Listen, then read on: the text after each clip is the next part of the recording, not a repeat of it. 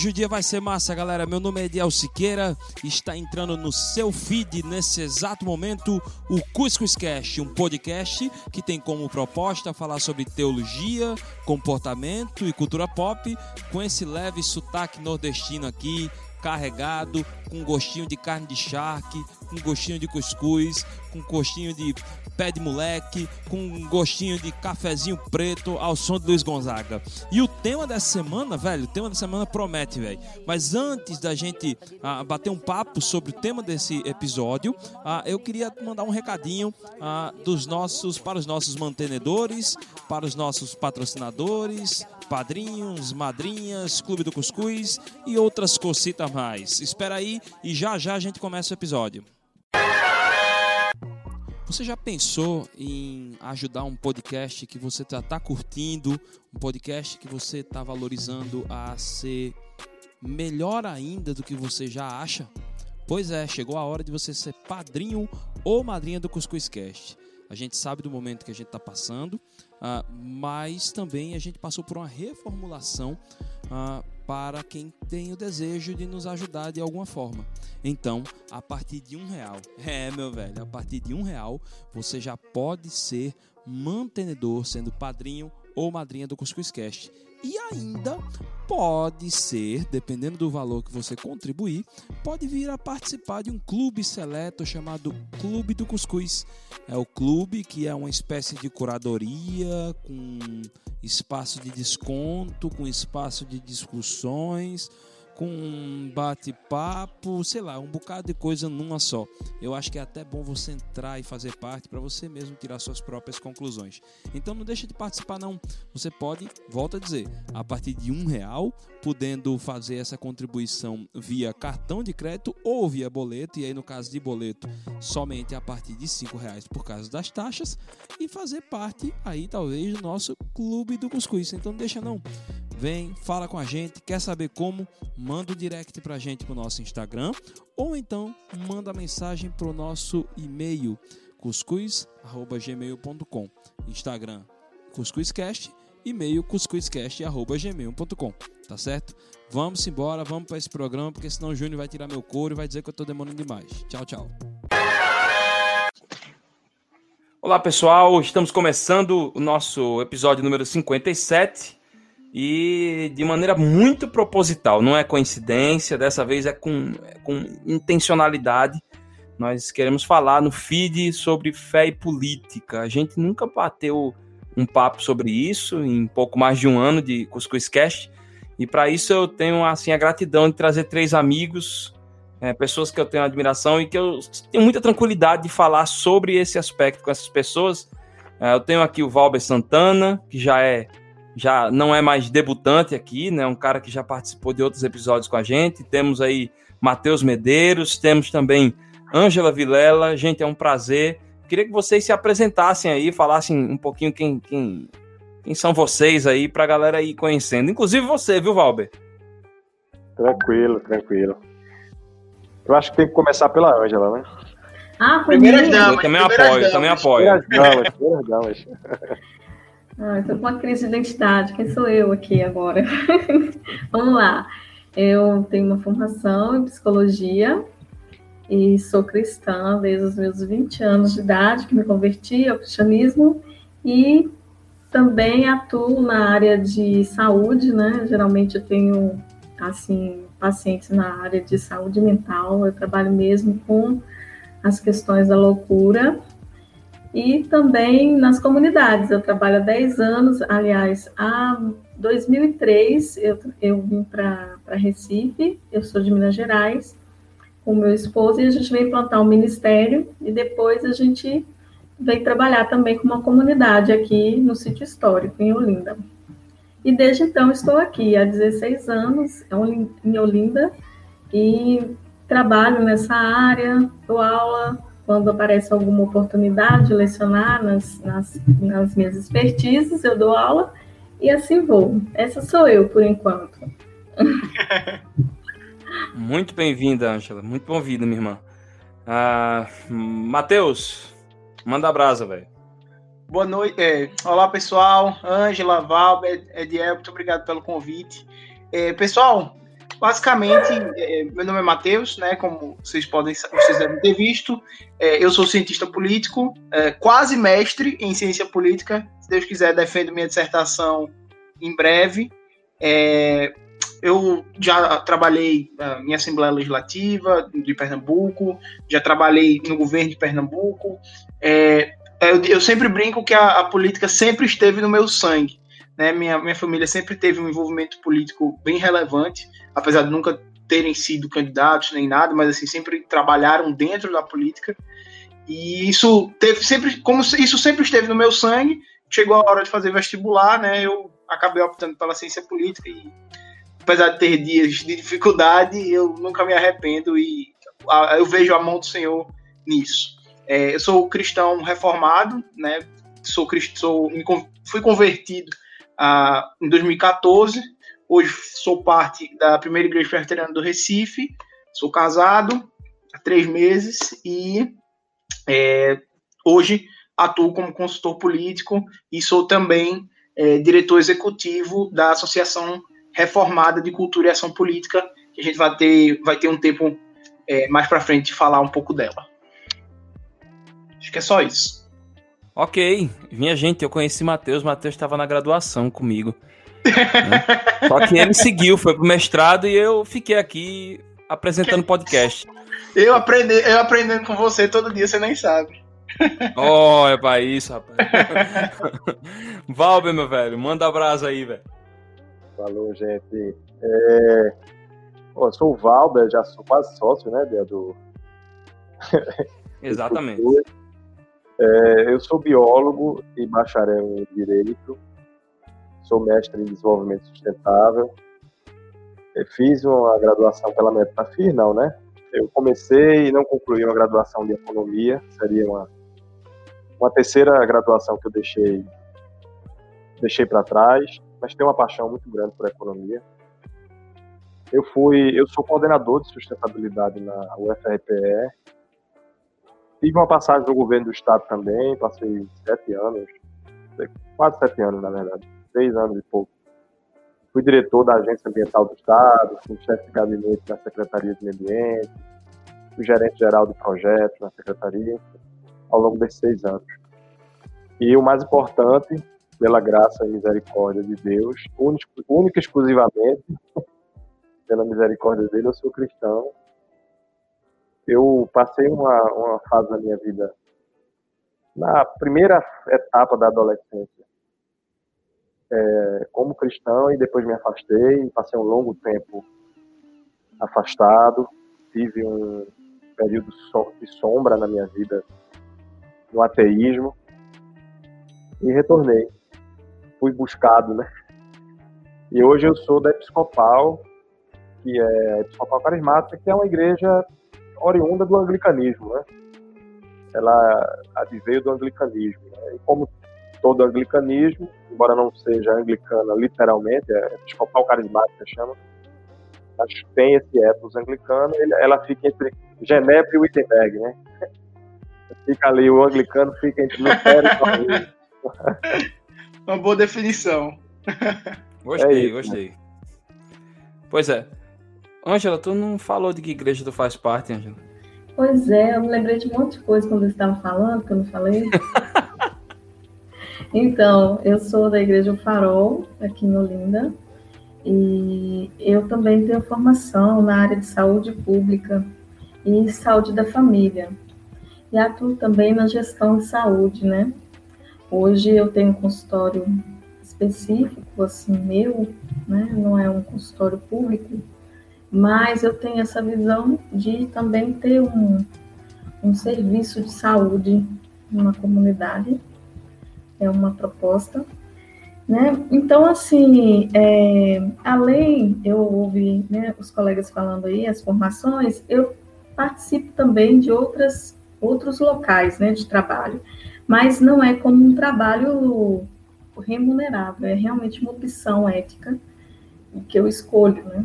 Eu sou membro do conselho, aliás, era membro até o final desse ano, hoje eu atuo só ajudando mesmo, dando algumas contribuições na comissão de ética da minha profissão, né, que é a psicologia.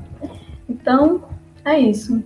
E assim, estou na Igreja Farol, já tem dois anos, dois anos que eu estou lá na Igreja Farol. Acho que foi Beleza, beleza. Gente, a gente trouxe esse time aqui de primeira, pessoas que primeiro têm um comprometimento com o evangelho, que tem unido a gente aqui e também tem experiência. Eu acho que quando a gente fala de política, a gente fala de gente que gosta de, de cuidar de gente. Então, esses três aqui têm essa oportunidade, né? Tiveram essa oportunidade ou têm, ou têm exercido isso. Mas a primeira pergunta que eu queria fazer para vocês foi até uma pergunta que foi sugerida por um dos nossos é, ouvintes. A gente deixou lá a mensagem ah, no, no, no Instagram e ele perguntou o seguinte: fé é política? Para vocês, fé é política? É, se, eu, se eu puder começar, é, eu queria. Essa é uma pergunta muito difícil de se responder, mas é, porque você precisa, e aí Ediel sabe do que eu estou falando, a gente, sempre que a gente vai falar de alguma coisa, a gente precisa definir os termos do que é que a gente está falando. Então a gente precisaria definir fé para poder responder essa pergunta. Mas eu quero pra, sem entrar nos detalhes né, sobre uma boa definição de fé, uma definição é, escriturística sobre o que é fé, né, eu queria dizer que, em algum aspecto, sim. Porque se a gente parar para pensar, a nossa, a nossa visão de mundo ela sempre é contra a idolatria da política em algum aspecto, porque, porque principalmente por causa do primeiro mandamento. Então, quando a gente diz, uh, quando os cristãos, por exemplo, no primeiro século diziam uh, que é, deve ser também hoje o nosso, nosso brado, a gente não adora César. Né? Naquela época, a gente não adora César, e hoje a gente não adora político, nem regime nenhum, porque a gente só tem um Senhor e Salvador, que é o Senhor Jesus Cristo. Então, em algum aspecto, a nossa declaração de fé ela sempre tem um componente político por causa disso, que é o fato de que nós não podemos nos prostrar a sistema e a governo e a partido e a político algum pelo simples fato de que nós só podemos nos prostrar diante daquele que é digno, que é o Senhor Jesus. Então eu vou começar é, e, e, vou jogar a bola para para Ângela e para Valber, mas eu queria só começar com essa contribuição porque eu acho que isso é assim a gente perde às vezes essa é, é, essa perspectiva, né, de que a gente está sempre é, levantando, vamos dizer assim, a bandeira de um rei, que é a bandeira do Senhor Jesus. Então a gente nunca pode é, olhar, deixar de perder, assim, a gente não pode perder essa visão da fé e no componente político é, por causa do primeiro mandamento. Bom, eu queria só dizer que, assim, diante do que Mateus fala, é que fé, eu acho que fé tem relação com a política, é um outro olhar, né? Uma relação com a política, mas ela está está um pouco além, né, da política, apesar da fé é, ter, ser um ato político, né? Ela está para além da política, porque é, a fé, né, nesse contexto, eu estou pensando na fé Salvador, é a fé que é, diante de um ato político de alguém, né, nós somos nós somos colocados também nesse lugar. Né, mas assim são coisas diferentes porque está acima da política. Né? A política ela existe porque é uma soberania, como o Mateus falou, há uma soberania de Deus, então existe então a necessidade, existiu a necessidade de atos políticos, né? Acredito que os atos proféticos bíblicos eles são formas, né, os atos políticos, né? e também atos que nos envolvem na fé, mas em algum momento eles se diferem. E assim, porque não dá para conceber né, o que chamamos de político para a fé. Eu acho que a fé ela é muito mais, ela é muito mais é, nos dada do que nós né, fazemos ela. Eu acho que a partir do que é, nos é dado que nós fazemos o, o político na fé. Mas eu não creio que assim a fé, ela é política, assim, em termos de por ser só fé política, entende? Eu acho que é porque nos é dado e aí sim ela pode ter uma ação política. É isso. Perfeito. Eu eu vou eu vou concordar com a Ângela e, e em, em, algum aspecto concordar com, com o Matheus É, e eu vou explicar aqui como, como se dá isso, né? É, veja, fé, eu gostei do que Mateus colocou, né? Quando ele inicia dizendo que as, as coisas precisam ser conceituadas, né? E aí, com, a partir do, do, do da conceituação dos termos, a gente pode se posicionar melhor e colocar é, os pingos nos is. Mas em que pese a gente carecer dessa conceituação mais apropriada, eu, eu responderia de imediato que não. Né? Porque a pergunta é muito direta. Fé é política? Né? É, não é uma pergunta sobre fé e política. A pergunta não é se fé e política dialogam, se fé e política interferem, é, se entrelaçam, enfim. A pergunta é: fé é política? E aí eu, eu responderia que não, porque são esferas é, que, embora se toquem, e aí é onde eu vou convergir com a Ângela, elas são esferas que se tocam, mas elas são totalmente autônomas. Né? Elas têm sua própria autonomia. Inclusive, há um, uma tendência em alguns círculos políticos, né? em, algum, em algum, alguns espectros ideológicos dentro da política, em considerar tudo como política.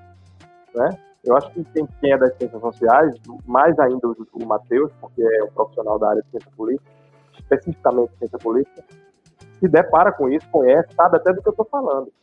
Né? Que são espectros ideológicos que, que consideram tudo, desde o ato sexual, o ato de comer, como política. E eu acho isso um empobrecimento da realidade e, e beira a idolatria, inclusive. Né? Também, olhando, fazendo um ponto, é, olhando do ponto de vista cristão. Né? Porque a política pode estar em tudo. Até concordo, de certo modo, com isso. Mas a política estar em tudo não significa que a política é tudo. Né? Ou que tudo é política. Né? E eu acho que isso serve para a fé também. Né? É, e, é, fé do ponto de vista como, é, olhado como crença, de um modo geral, como uma adesão incondicional é, a verdades que você não necessariamente testa, que não, você não necessariamente prova, é, ainda assim eu diria que tem muito mais relação com política. Né? E aí tem algo do cristianismo que, que, tem a ver com isso também, tem uma adesão que não necessariamente passa por teste, que acho que é um conceito mais de crença, sentido amplo, lá dentro. Mas a fé, como o cristão a concede, que é uma dádiva dada por Deus, né, como fé verdadeira, e a gente não vai relativizar aqui, nós somos um, um grupo de cristãos, não temos nenhum medo e receio de dizer que é a fé, no sentido original da palavra, é a fé cristã. Né? A fé, nesse sentido, como dádiva, dom, como dom gratuito de Deus, não é política. Né?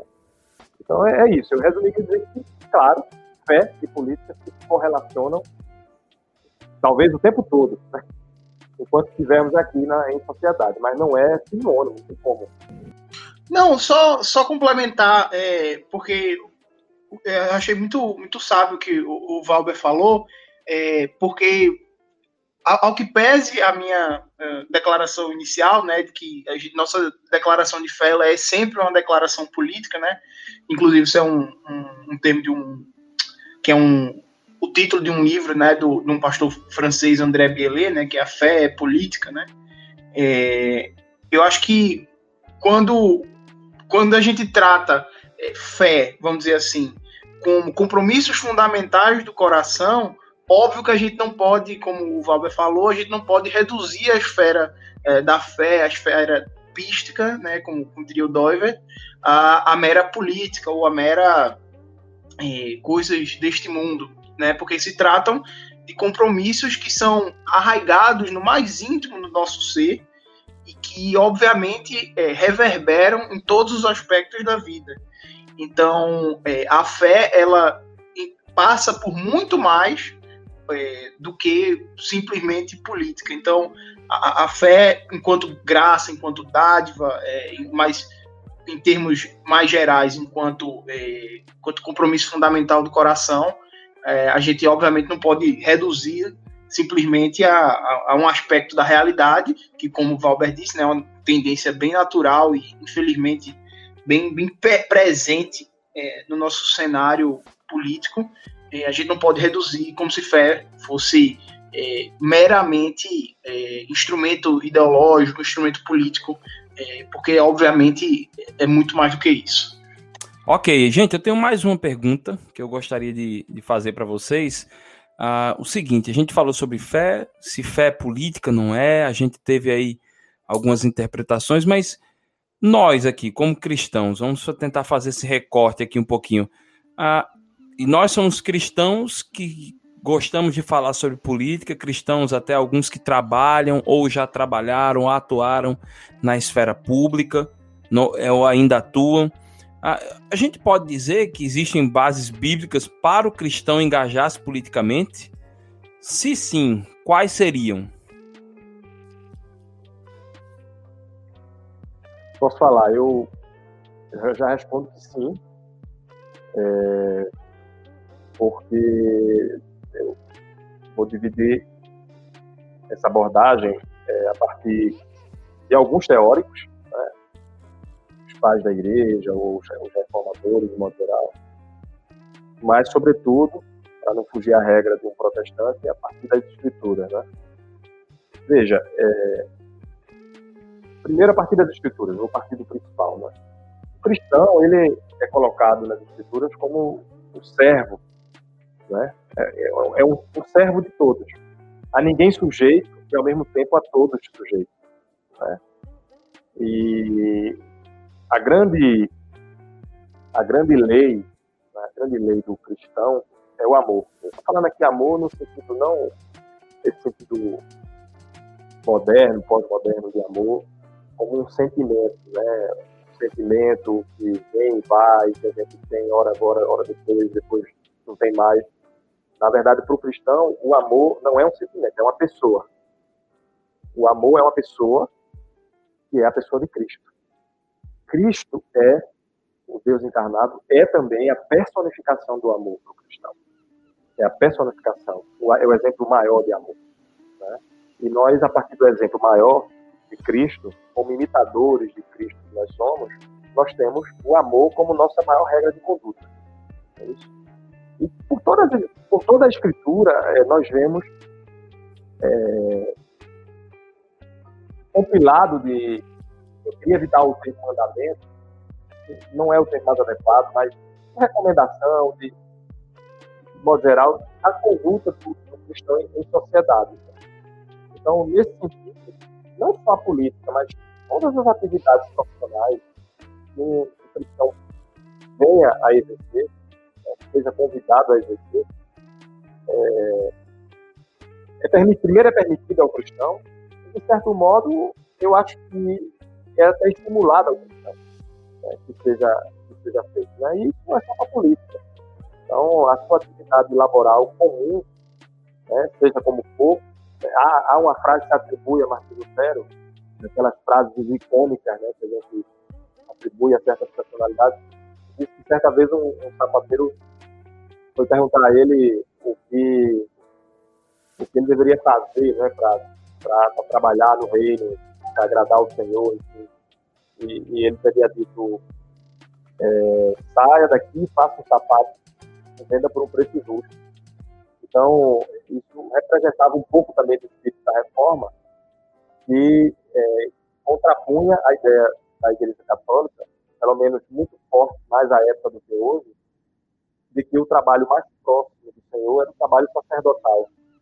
Né? E o trabalho que não fosse sacerdotal, o clero, estaria mais próximo, estaria agradando mais ao Senhor naquele trabalho, do que um trabalho secular. Né? E a reforma ela, ela contrapôs esse, esse, esse funcionamento. Já em Martim Lutero, Calvino aprofunda, o calvinismo aprofunda um pouco mais disso, mostrando que um trabalho secular, digamos assim, o termo não, não existia, mas utilizando o termo atual, o trabalho secular é um trabalho também dedicado ao Senhor. Né? E o trabalho que a gente dedica às pessoas é um trabalho dedicado ao Senhor porque a nossa lei maior é a lei do amor. Né? É... Então, nesse sentido, não tenha dúvida que o cristão ele é convidado.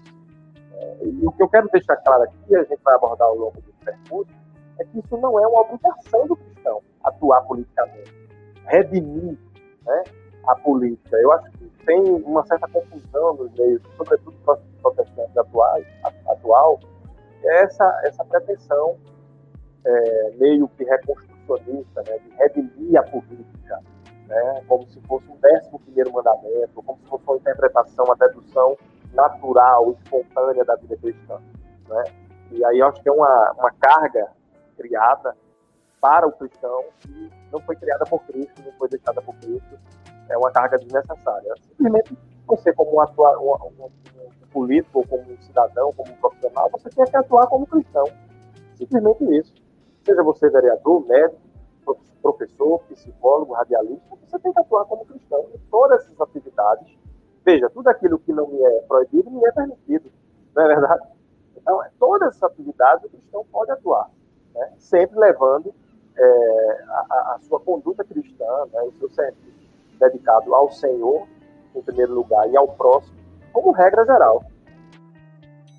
É, eu acho que o, o Valber é, deu um, um, bom início, né? Porque eu acho que quando a gente é, olha para a gente, eu gosto sempre de olhar para o começo, né? Porque é óbvio que nós somos um, um, um povo e um, um mundo que sofre com os efeitos da queda, mas que a gente tem que olhar sempre para a estrutura da criação para poder buscar respostas, principalmente uh, em termos de cosmovisão, né, em termos do que da, da visão de mundo é, bíblica, né? Então, quando a gente olha para o relato da criação, quando a gente olha né, para a forma como Deus criou a humanidade e, e todas as coisas, é, e, e, coloca o ser humano né, para reger a criação, né, é, você vê que não há é, alguma, não há profissões, vamos dizer assim, ou não há é, vocações que não sejam lícitas, obviamente tirando é, aquelas que são é, claramente contra a lei de Deus, obviamente, né? Eu preciso citar aqui, mas as profissões lícitas não são em nenhum momento é, categorizadas, né? Como o, o Valber bem falou nessa história do, do Martin Lutero, eu sempre gosto de usar isso para exemplificar. Né? Não, não há os pastores, os presbíteros, é, os diáconos, os, enfim, é, do que é que seja, eles não são, é, eles não exercem profissões e, vocações mais santas ou, ou mais agradáveis a Deus pelo fato deles servirem integralmente ao Senhor, vamos dizer assim, ou dedicarem suas vidas a isso, ou missionários, por exemplo. Quando você vê ao longo da escritura inteiro, não só é, Deus é, falando ao povo acerca de política, e isso, é, obviamente, não só em textos mais claros e mais uh, doutrinários, vamos dizer assim, como Romanos 13, 1 Pedro é, 2, como você vê ao longo, é, por exemplo, do, do, Antigo Testamento também, é, Deus sempre intervém na política, né? Vamos, vamos dizer assim, não não é que Deus vai e destitui alguém, mas é, sempre há é, um envolvimento político, vamos dizer assim, né? As ações do Senhor e do seu povo é, sempre acabam tendo repercussão política. Então, é, você vê também, por exemplo, no livro de Esther, você vê no livro de Provérbios, de Salomão dando diversos é, ensinamentos sobre, é, sobre ser um bom governante, no livro de Eclesiastes, enfim, então assim, o que não faltam é, ao redor de toda a escritura é uma base para a gente dizer com muita tranquilidade que, o, que é, a, a, vocação, o exercício da vocação política é uma vocação legítima, ela obviamente não é para todos, como nenhuma vocação é. Então, por exemplo, é, no meu caso, eu sou um cientista político, eu não tenho vocação para ser um psicólogo, como a Ângela tem ou para é, cortar cabelos, ou para, por exemplo, minha esposa é enfermeira. Eu não tenho vocação para ser enfermeiro. Né? Cada Deus deu, dá múltiplos dons à sua igreja para servir a, a, ao, tanto ao seu povo quanto à sociedade. E a, eu não consigo encontrar nenhuma, é, nenhuma razão escriturística para que a gente possa, é, como alguns, é, infelizmente, alguns cristãos ainda fazem, de demonizar a política. Óbvio que a, a política ela é como vários outros é, cenários é, e vocações é, marcadas pelo pecado, óbvio, porque toda vocação é manchada pelo pecado, porque toda criação é manchada pelo pecado, mas isso não quer dizer que é, os filhos de Deus eles são impedidos ou eles são é, tirados dessa vocação. Pelo contrário, eles são é, estimulados, né? o próprio Calvino, né? dá, um, dá à vocação política, né? A vocação dos governantes uma grande é, importância né? Enfim, ao longo de toda a história você vê né, diversos teóricos políticos, Altúzios, uh, Kuyper, Dover, é, Van Prinster, e a própria escritura deixa isso muito claro, que é o que mais importa, né? Como o Valber disse, a gente é protestante, então o que importa é a palavra de Deus. Então a gente vê muito claramente isso na escritura, é, deixado isso bem claro, de que não há uma vocação, a política não é uma vocação é, impedida para aqueles que creem no Evangelho do Senhor Jesus.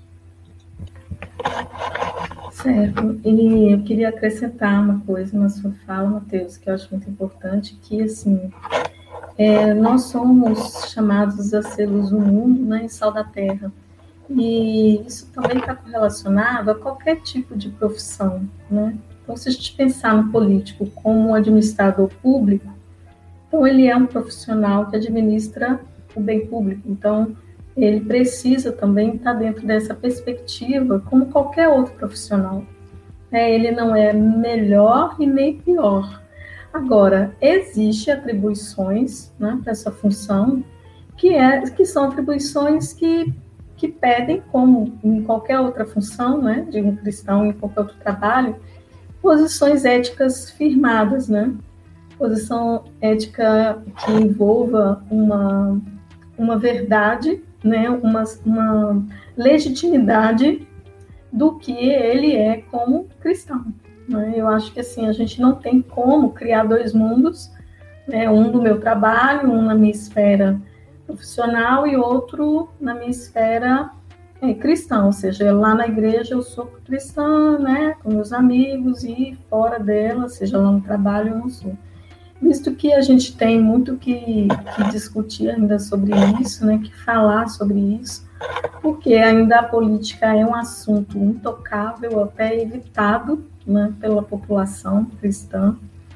Eu acho que é um medo, um receio também de se posicionar dentro de uma, de uma visão que seja partidária, e isso também complica a situação, porque aí nós passamos a negar quem somos diante de Deus, né, ao mundo, e não fazemos o que devemos. Assim, a posição hoje de, mesmo eu não sendo uma política, uma pessoa que esteja contratada para ser uma política eleita pelo povo, né, contrata a eleição, é, eu, eu tenho uma ação que é de denúncia, né? Eu posso denunciar o que não está dentro daquele padrão, né? e assim fazem os profetas do Antigo Testamento, né? Porque era muito importante que, que acontecesse dessa forma. Exato, exato. Eu, eu entendo e concordo mesmo com vocês três. É, é, Angela, é, é, é, bem lembrado falar dessa questão também da, da, da, dos profetas, né? No período bíblico, né? Eles tinham uma função política também. A gente não pode negar isso. Eles tinham a função, sim, de denunciar as, a, os absurdos do povo e às vezes eram os absurdos das autoridades, né?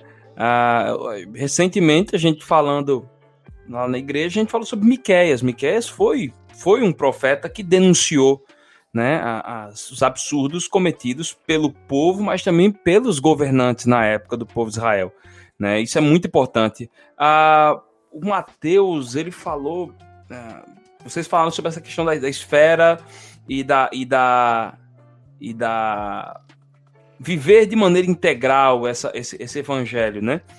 E a gente começa a ver também, e, e, nessa parte de demonização da política, que às vezes rola dentro das nossas igrejas, eu começo a observar, gente, que eu não sei se vocês têm essa mesma impressão que, que, que eu tenho, que não é somente hoje, antigamente era uma denominação, era uma denominação, era uma demo, é, demonização geral, né?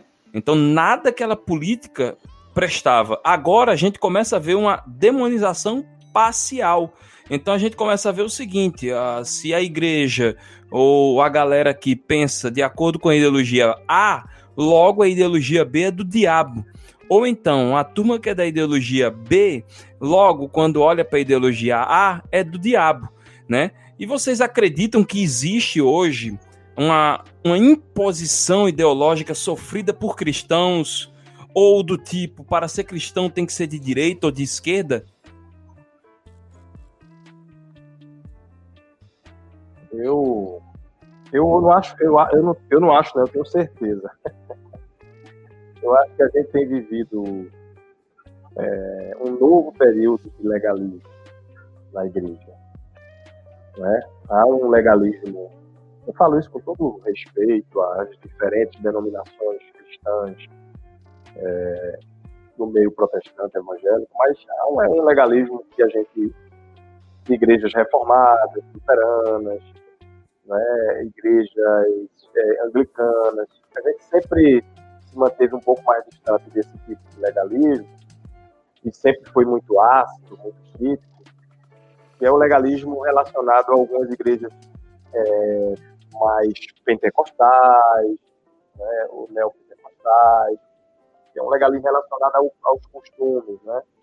Então, é, antigamente você não podia ter televisão em casa, então você não era um bom cristão, você é, é, isso, inclusive, para muitos, eu vou falar que ainda é uma regra que é inegociável, que é não tocar sob hipótese alguma em bebida alcoólica, com, quando a Bíblia, a Escritura é muito clara ao falar contra a embriaguez.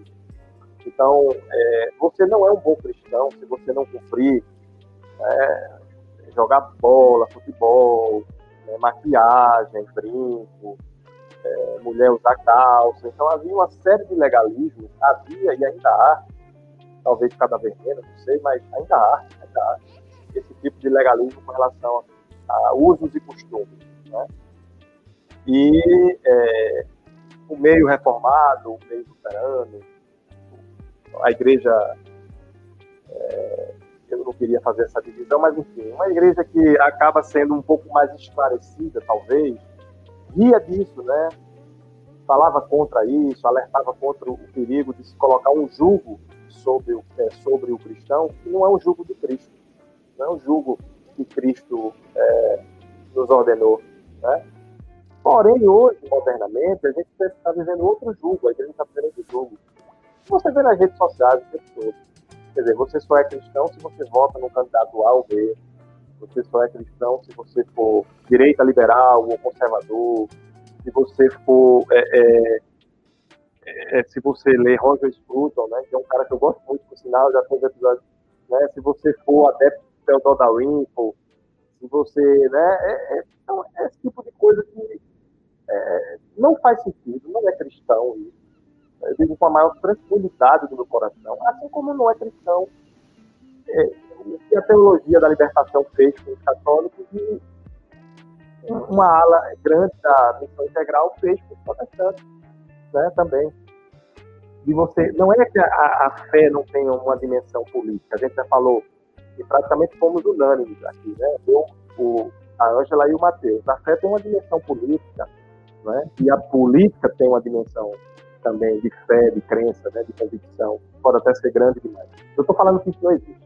Eu estou falando aqui, o cristianismo, enquanto verdade última, nós sabemos que existem várias verdades e fragmentos de verdade, mas a verdade última é o cristianismo.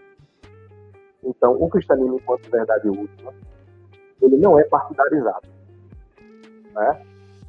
E um cristão genuíno, nascido de novo, alcançado pela graça de Cristo, não pela sua obra, não porque foi bonzinho, não porque foi limpinho, não porque se comportou direitinho, mas porque foi alcançado pela dádiva gratuita, graça de Deus. Um cristão genuíno, alcançado pela misericórdia de Deus, repito, pela misericórdia de Jesus.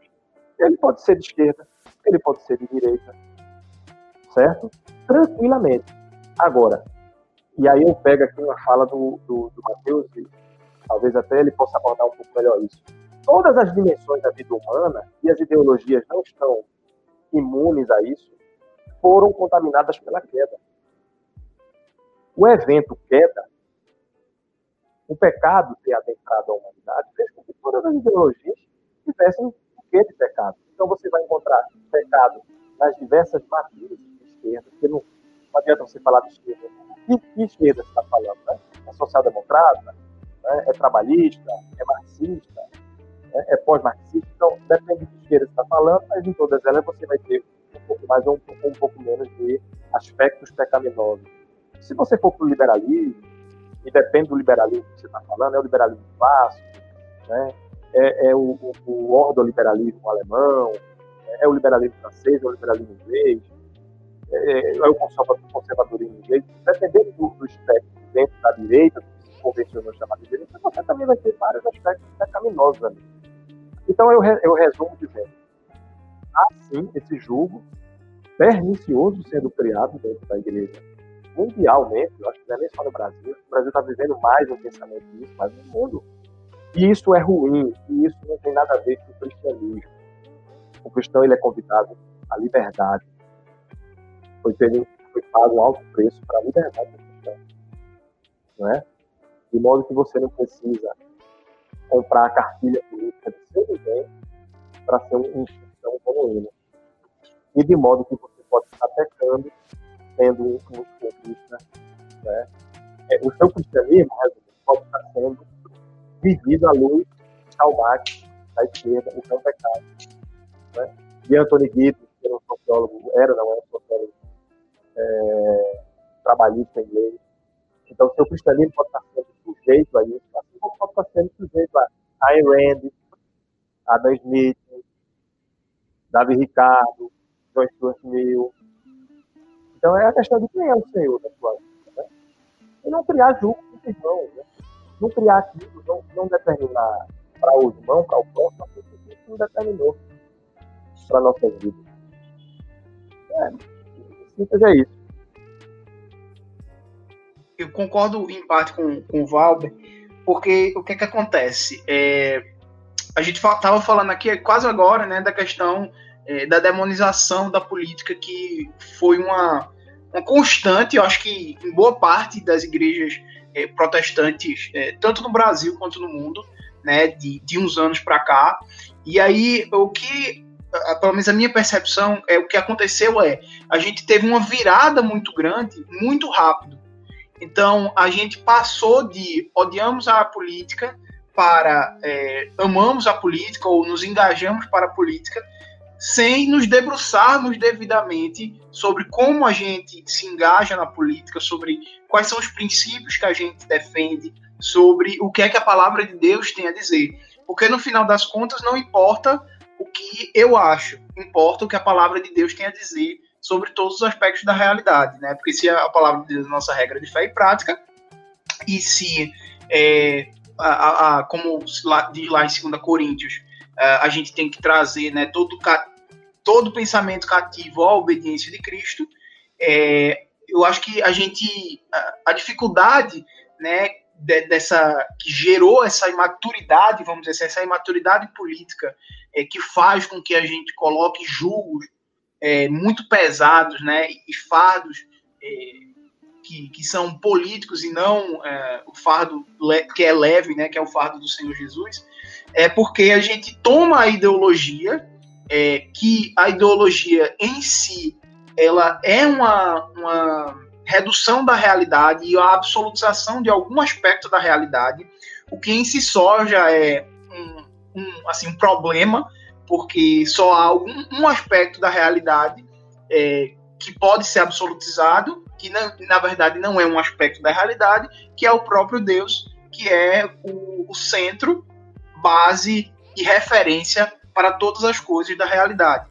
Então, eu acho que o nosso grande desafio, é, e eu acho que muito do nosso trabalho enquanto associação, é, ele passa muito por isso, é a gente fazer é, um, um, diálogo, mas sem deixar de fazer uma antítese. Então, a gente precisa reconhecer que há, que há essa, essa dificuldade no meio político é, cristão brasileiro, é, mas a gente precisa dialogar com isso. Então, a gente precisa é, dizer que sim, é, você não pode colocar nenhum julgo sobre seus irmãos so, por causa de política. Você não pode uh, atrelar naturalmente ou obrigatoriamente uh, ideologia A ou B em cima de, de, de, de, um, de um outro servo do Senhor. Porém, a gente também precisa lembrar as pessoas que se Jesus não é o Senhor da sua mente, outro ídolo, um ídolo vai ser. Então a gente precisa encontrar o, o meio de campo saudável de uh, trazer discussões à luz da palavra de Deus, à luz de uma cosmovisão bíblica saudável, né, sobre panoramas de criação, queda e redenção. Mas a gente também precisa é, lembrar como, eu, a, como a minha primeira como a minha primeira intervenção foi lembrando de que é, não há é, o único rei que adoramos e a nossa única esperança é, está no Senhor Jesus e não em nenhum reino deste mundo e não em nenhuma ideologia e não em nada que seja que parta do nosso braço, porque apenas quando o Senhor Jesus voltar e redimir toda a terra é que nós tenhamos teremos é, plena esperança, paz é, e gozo né, na, na eternidade com o Senhor. Amém. É, ô, Matheus, tu, tu, tu falou aí sobre, sobre essa girada, foi muito rápida, né? Dessa não participação sim, sim. para agora participação. E você falou dessa questão assim, o que você quer falar, o que você está querendo defender, deixa eu ver se eu, se eu entendi. É que talvez isso se amenize a, através da educação, basicamente. É, seria a igreja, de maneira geral, ser educada quanto à sua função política, quanto à importância de estar engajada politicamente. O cristão e a política, essa relação com ele, uh, talvez fosse ser melhor explicada é, mediante a educação, seria isso? É, porque se a gente, é, como em qualquer coisa da vida, se a gente se mete nela sem antes refletir, é, por exemplo, você não abre um, negócio, por exemplo, sem antes, sem antes conhecer o, o ramo, sem antes né, é, ter um mínimo de, de, noção sobre como aquele ramo funciona. E a política não é diferente. A gente, é, eu acho que a gente foi jogado para, não jogado, mas a gente foi despertado para a política em anos recentes e a gente se engajou e, e foi com todas as forças. E aí eu acho que existem movimentos muito saudáveis é, como por exemplo o meu querido né, é, Pedro, né, o pastor Pedro Dutti, é, que tem trazido discussões à tona de que sobre, sobre política, né, sobre cosmovisão, sobre engajamento com, com a sociedade, com a cultura, né, para não para que a gente não faça uma coisa simplesmente oba-oba, para que a gente não faça engajamento de ah, eu me engajo porque minha igreja é engajada, porque meus irmãos são engajados, porque meu pastor é engajado. Não, a gente tem que se engajar politicamente porque a gente entende que o Senhor tem algo a dizer sobre a política, porque que, a, que o Senhor tem o melhor a dizer sobre a política, não só algo, mas o melhor para a política. Então, se a gente tem essa consciência e se a gente entende que a igreja tem uma voz profética, né, de denúncia, de, de é, e de ser luz para o mundo, como, como Angela é, bem frisou, a, quão bom é, instrumento é a política para isso. Sendo que, sempre lembrando que esse, é, essa nossa, esse nosso engajamento não pode se tornar esperança. Porque, então, a única forma que a gente tem de fazer isso, que é a mesma forma que a gente tem é, de educar, de no processo de santificação, no processo discipulado, é através do ensino da palavra de Deus. É, é, é, a gente se debruçando sobre a palavra de Deus, o que Deus tem a dizer sobre, sobre cada aspecto da, da, sobre cada aspecto disso é que a gente vai poder é, ter um engajamento mais saudável e mais baseado é, numa cosmovisão sólida é, que vem da escritura. Beleza, beleza, Matheus. Olha, gente, esse bate-papo tá, pra mim tá ótimo, assim, eu já tô, sabe, tô aprendendo pra caramba com essa turma, ainda vem mais coisa aí, viu? É, Ângela, alguma coisa a falar sobre, sobre essa, essa pergunta ou que os meninos falaram? Eu tenho sim, é, só avisando que eu assim, concordo né, com a fala de Paulo, que ele fala assim que é, a questão da fé, da vida cristã, não está relacionada com o governo, né? Ele traz isso que não vai fazer não vai trazer satisfação cristã a questão ideológica, porque assim, ao meu ver, a ideologia ela vai sempre existir. O tempo todo vão estar, tá, vai estar se formando ideologias, porque é uma necessidade até da nossa realidade. Então, na verdade, não é porque a questão partidária ela só vem para acirrar alguns conceitos, e como o Valber mesmo falou, ou o Matheus mesmo falou, é a questão do. Às vezes, os partidos ou as visões ideológicas elas trazem um conceito específico como chave, né? E fica nele. E isso acabou na última eleição, né? Que eu acho que foi a que explodiu mais essa questão política. Ela veio, então, assim, todo mundo querendo uma reforma, uma mudança, né? E aí se apegou a essas questões morais, essas questões cristãs, misturadas no conceito ideológico, e fomos para esse caminho, né? Assim, é, muitos cristãos foram para esse caminho e muitas pessoas acreditando que esse era um caminho. Então, assim, só para trazer que as questões ideológicas elas vão sempre existir, mas que a gente não pode esquecer de quem somos. E eu concordo que a melhor forma de fazer com que a gente saiba o que significa isso, estar nesse lugar político, estar nesse lugar de fé, e viver isso na realidade de vida cotidiana, é falar sobre isso. Não tem outra forma de, de entender as coisas a não ser trazer um diálogo. Né? Então, se a gente viu muito mundo científico, secular, se podemos falar assim, dialogar né? e falar muitas coisas sobre muitas coisas, e a igreja estava simplesmente ouvindo, escutando tudo e vivendo.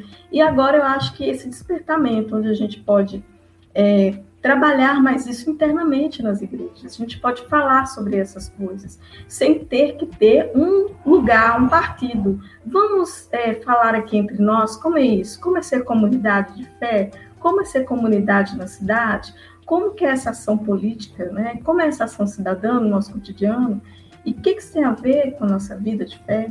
Então, eu acho que esse é um, um bom caminho. Verdade. Matheus?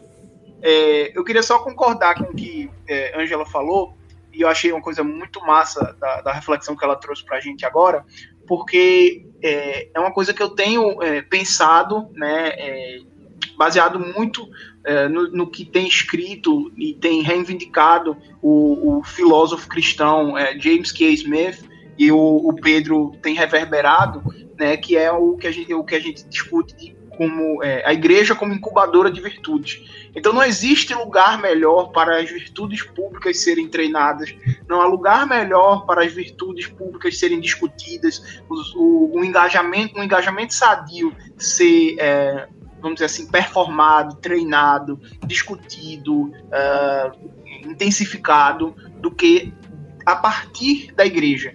Porque é o local mais saudável, é o local onde você vai vir é, tendo como base a palavra de Deus para reverberar isso é, pela sociedade, pela cultura. Eu queria fazer um amálgama aqui do que Angela e Matheus é, falaram.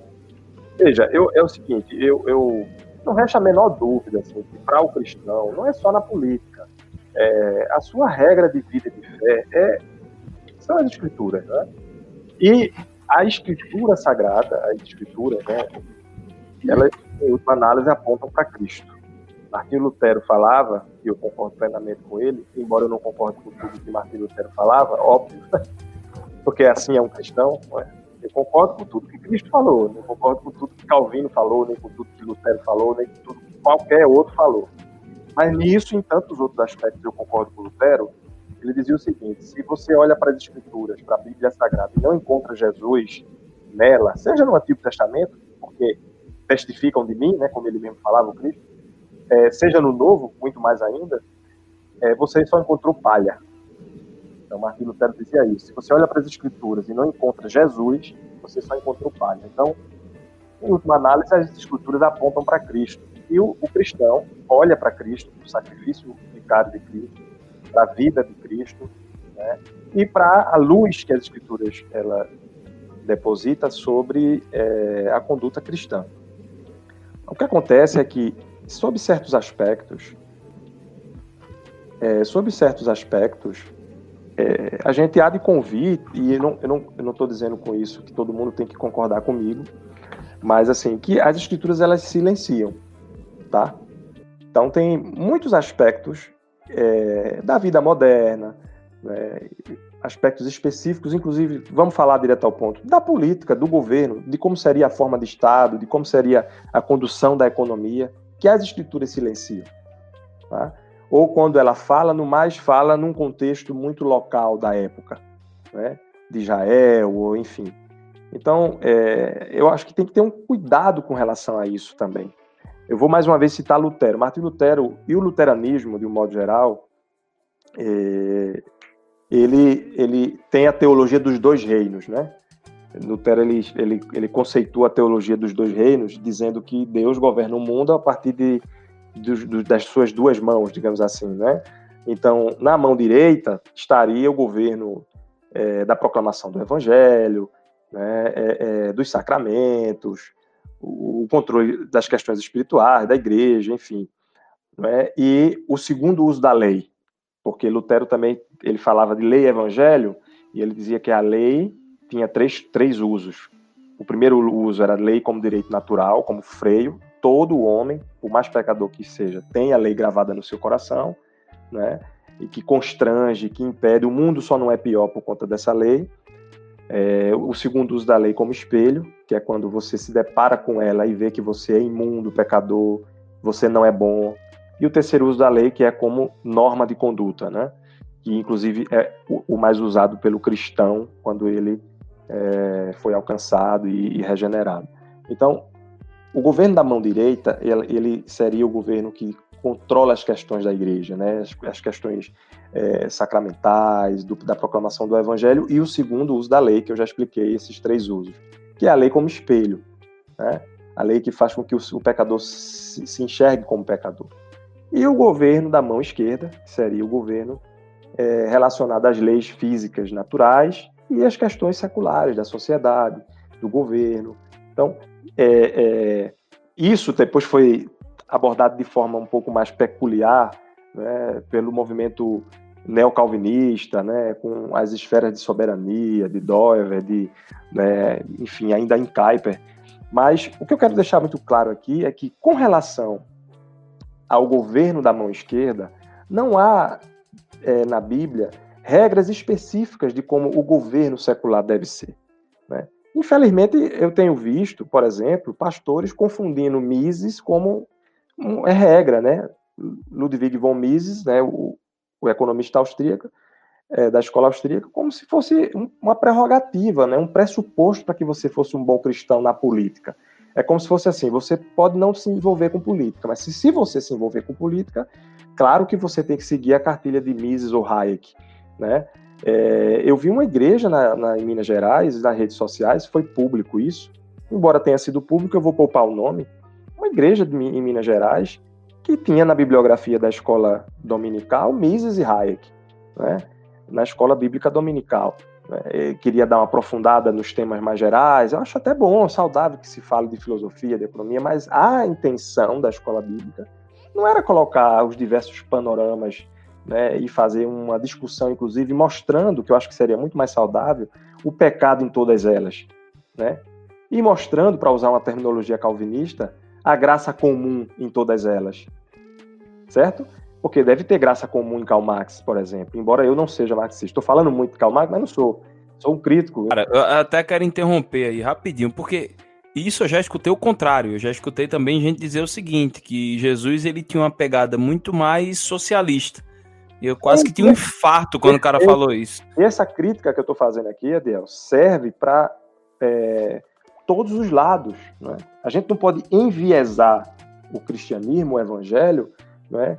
E nem achar que é, é óbvio que existe um, um, um receituário, receituário cristão para todas as áreas da nossa vida, claro. Mas, é, assim, existem aspectos é, é, bem específicos que a Bíblia não falou sobre isso. E há, o que impera é a liberdade humana, claro. A liberdade humana, à luz, né, das quais, quais são, em suma, né, qual é o resumo da lei?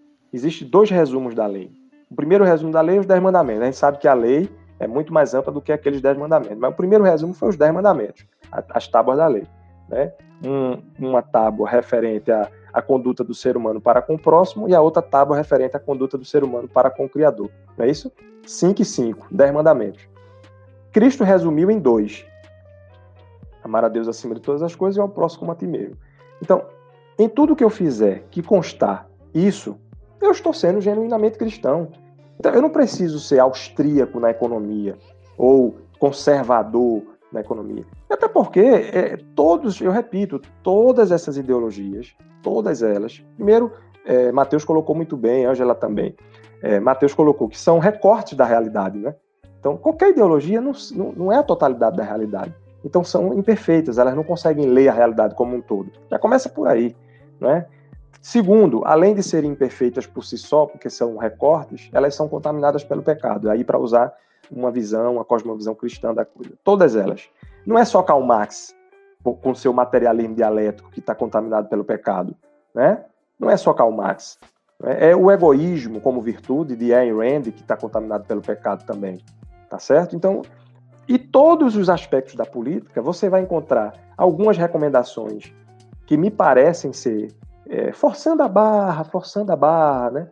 me parecem ser pare, é, é, semelhantes ao que um, um, liberalismo, sei lá, né? digamos assim, recomenda, recomendaria, assim como você vai encontrar é, aspectos na, nas escrituras que vai parecer que, né, é, de forma desrespeitosa com a Sagrada Escritura, vai parecer que é socialismo, né, como alguns desavisados né, é, é, levaram a, a crer.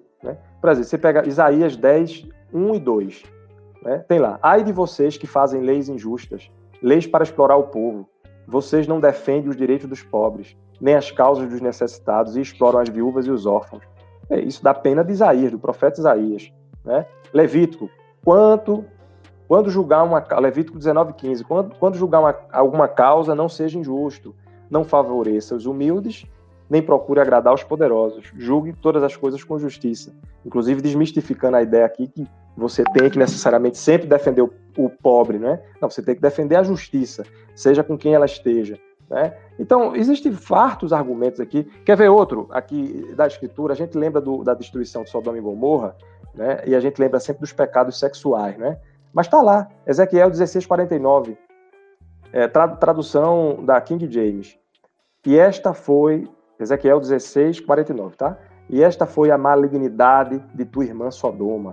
Ela e suas filhas eram arrogantes, tiveram fartura de alimento e viviam sem a menor preocupação. Não ajudavam os pobres e os necessitados. Veja, um trecho de Ezequiel, né, um versículo completo, que sequer menciona os pecados sexuais. Nesse aqui, não.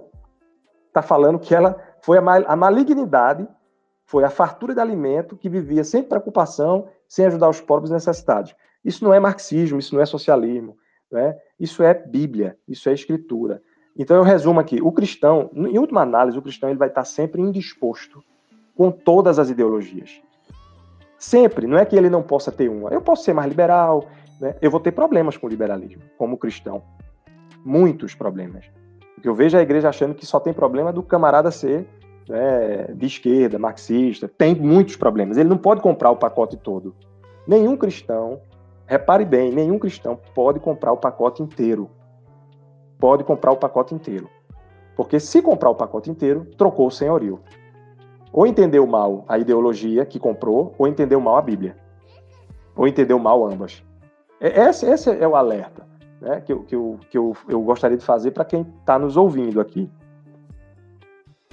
Eu, eu, eu só para não me delongar, Ediel, veja aqui um trecho que eu trouxe. Eu posso ler um trecho de um. É, é um parágrafozinho curto, tá? É um, é um trecho aqui de. Um trecho aqui de, de, de, de Karl Marx, tá? O pessoal vai achar que eu sou marxista, né? Um trecho de Karl Marx. Só uma coisa é necessária para se encontrar frente a uma questão social: observar a insustentabilidade do estado atual das coisas.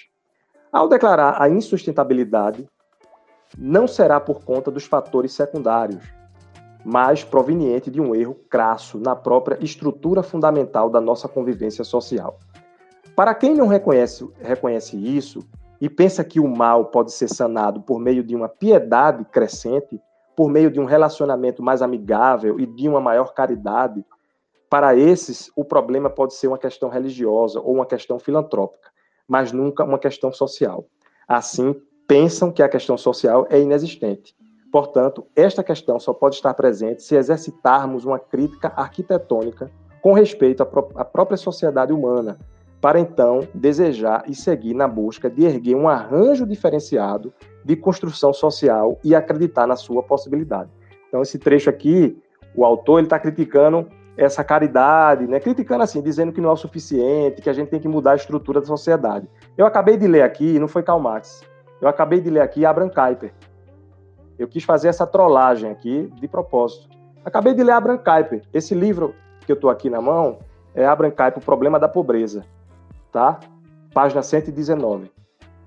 Editora Thomas Nelson. Então, se os fãs de Abraham Kuyper que eu tenho visto, Brasil afora, e eu quero fazer essa crítica, porque essa crítica é a crítica do momento. Antigamente, era a galera da teologia da, da missão integral. Se você não fosse marxista, se você não fosse vender miçanga na praia, se você não fosse né, meio de esquerda, você não era um bom cristão. Agora a coisa está invertendo. Quer dizer, mas parece que não estão lendo a Brancaipe, né? Porque eu acabei de ler um trecho da Brancaipe que facilmente se confundiria com Karl Marx. E eu, eu estou com a Brancaipe aqui e não abro, viu? Porque ele está sendo bíblico aqui.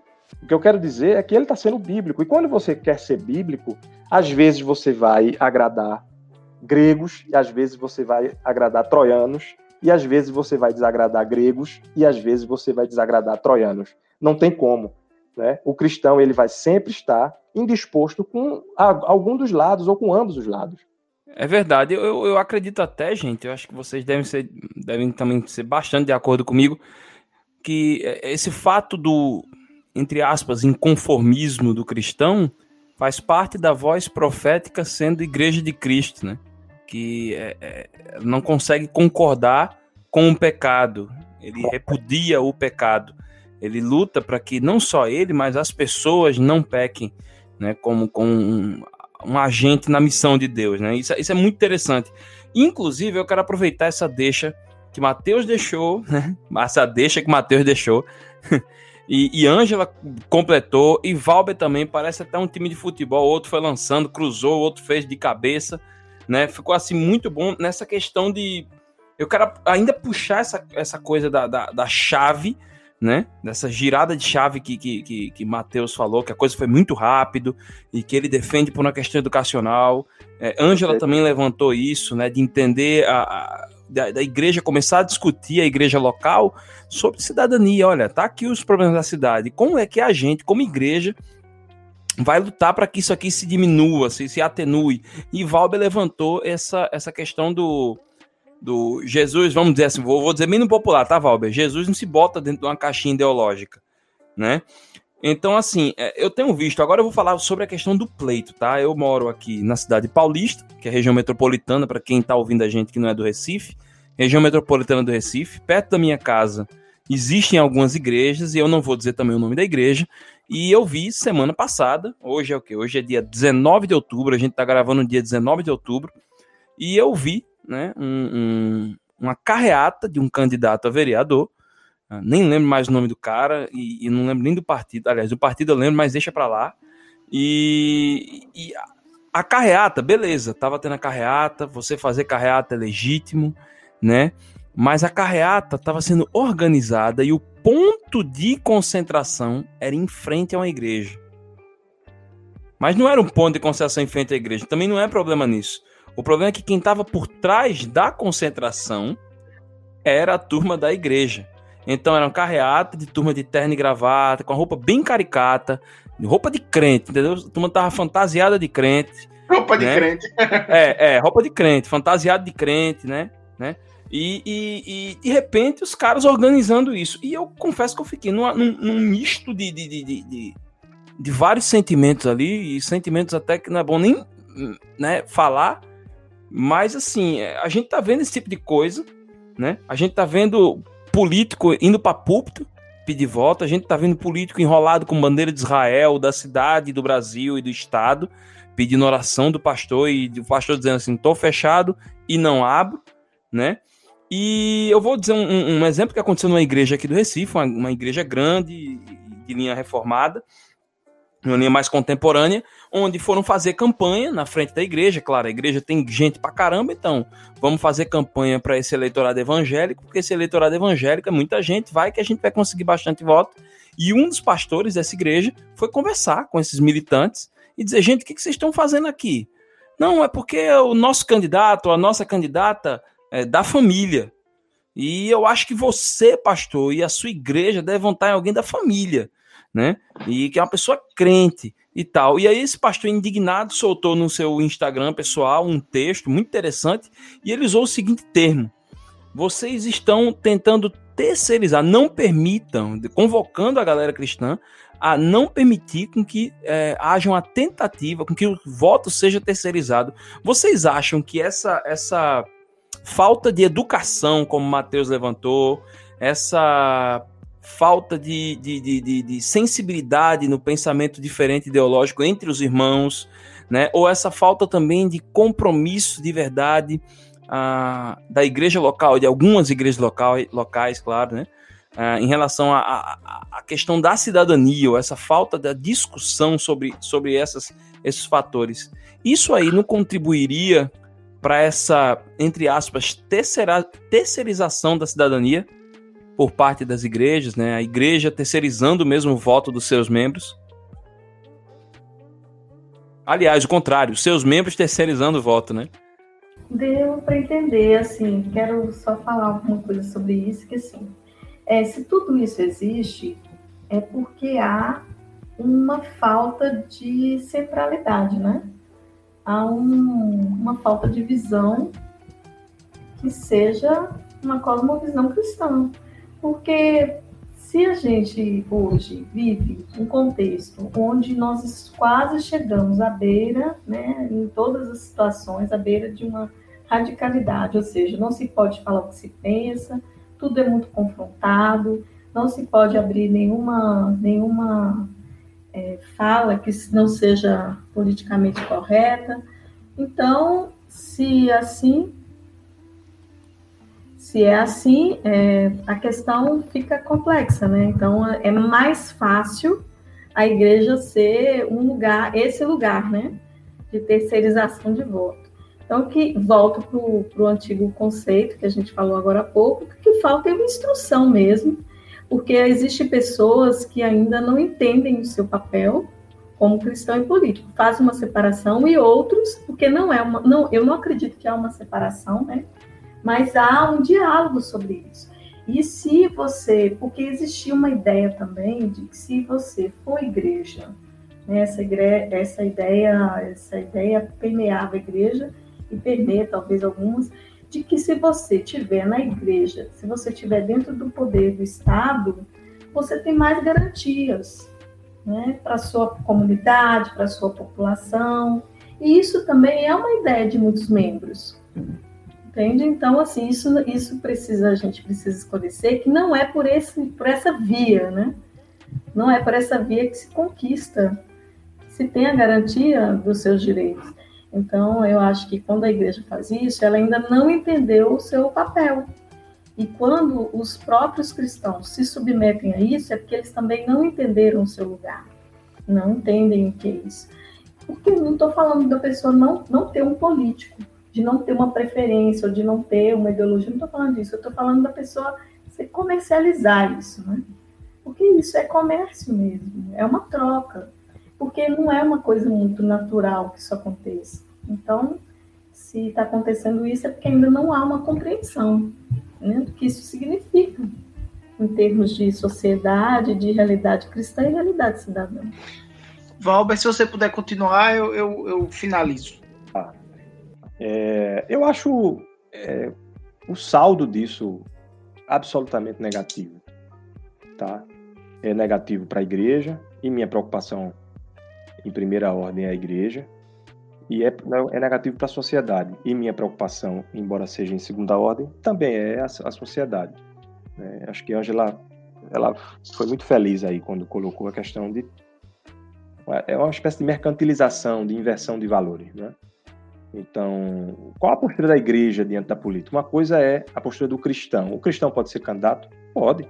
Como pode não ser? O cristão pode ser dentista, pode ser motorista, pode ser o que ele quiser. Claro, né? dentro de uma ordem geral que recomende é, a norma de conduta de qualquer cristão.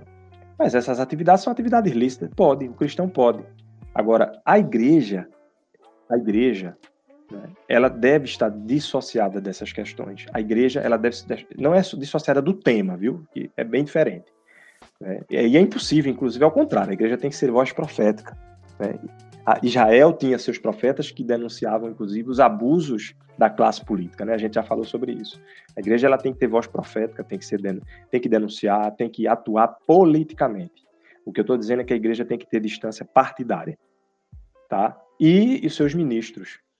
Então, ah, mas Valber, se o cara é pastor, de repente se descobre com a vocação política. Eu vou dar um grande exemplo aqui que eu mencionei. Eu nem sou calvinista, né? Eu estou ali entre Lutero e Calvino, né? é, é, é, mas eu tenho meus heróis em ambas as correntes, né? essas duas né, do protestantismo, e o Kuyper é um deles. Kuyper era pastor, era ministro, não é proibido o envolvimento político do ministro. Eu acho que, inclusive, não tem nem como embasar isso biblicamente. Se for para usar escrituras, não tem como embasar isso. Eu estaria criando uma regra que não existe. E, para dar exemplo histórico, bons exemplos né, a serem copiados imitados, o Kuyper né, foi primeiro-ministro holandês, foi ministro, depois foi primeiro-ministro criou um grande partido político que existe até hoje, né? Mudou bastante o partido é, da época que ele foi criado, mas o Abraham Kuyper é um grande exemplo disso. Mas ele se licenciou das atividades dele enquanto pastor. Ele se licenciou das atividades dele. Então, acho que isso deve ser uma, uma, uma regra a ser copiada. Inclusive, quando eu falo regra, algumas regras que o cristão segue, isso é óbvio, né? É, é, não necessariamente está nas escrituras. Ela não pode ser contra as escrituras. Né? A gente não pode é, criar uma regra, uma regra é, que seja contra as escrituras, nem que complemente o evangelho, que diga que se você não fizer isso, você não é um cristão, você não é salvo. A gente não pode fazer isso. Agora, existem diversas regras que nós utilizamos o quê? Um dos dons que Deus deu à humanidade e que o cristão tem, óbvio, que é a razão humana, né? que por mais contaminada pelo pecado que esteja, é boa. De certo modo, é boa. Então a gente usa a razão humana, a gente usa tentativa e erro, teste, o empirismo, né? A gente usa o legado das ciências sociais, das ciências naturais, enfim, para decidir é, os rumos da vida em sociedade. Isso serve para diversos aspectos, inclusive para a organização da igreja. Então, por uma questão de bom senso, né, uma questão de separação saudável das coisas, a igreja ela não pode ser palanque partidário. Né? A igreja tem que denunciar, tem. Tem que falar de política, tem. Não é isso que eu estou falando tem que dizer que, que determinada conduta. Pode citar nome, inclusive, é bom que cite, porque os profetas faziam isso. Determinada conduta do político A, do político B, não, não é legal. E é bom que, inclusive, quando aponte para A, aponte para B também. Né? Eu faço uma comparação com a igreja, com um organismo civil, que eu acho que a igreja teria que fazer o papel que esse organismo civil tem feito, que é o Ministério Público. Você pega o Ministério Público, né, de qualquer estado, de que, que não é nem poder legislativo, nem executivo, nem judiciário, né? É o Ministério Público, é o guardião da Constituição, né? É quem denuncia, inclusive, é o titular da ação penal pública, da ação civil também. Você não tem um promotor que seja apolítico. É impossível, né? Um promotor de justiça, ele denuncia o governo quando o governo é omisso, né, denuncia um infrator particular quando o infrator comete uma infração contra o meio ambiente, contra o Ministério Público, a atuação dele no caso da barragem lá de Serra Azul, aquela, aquelas barragens de, de Minas Gerais, enfim, Serra Azul não, confundi aqui com... Brumadinho. É, Brumadinho.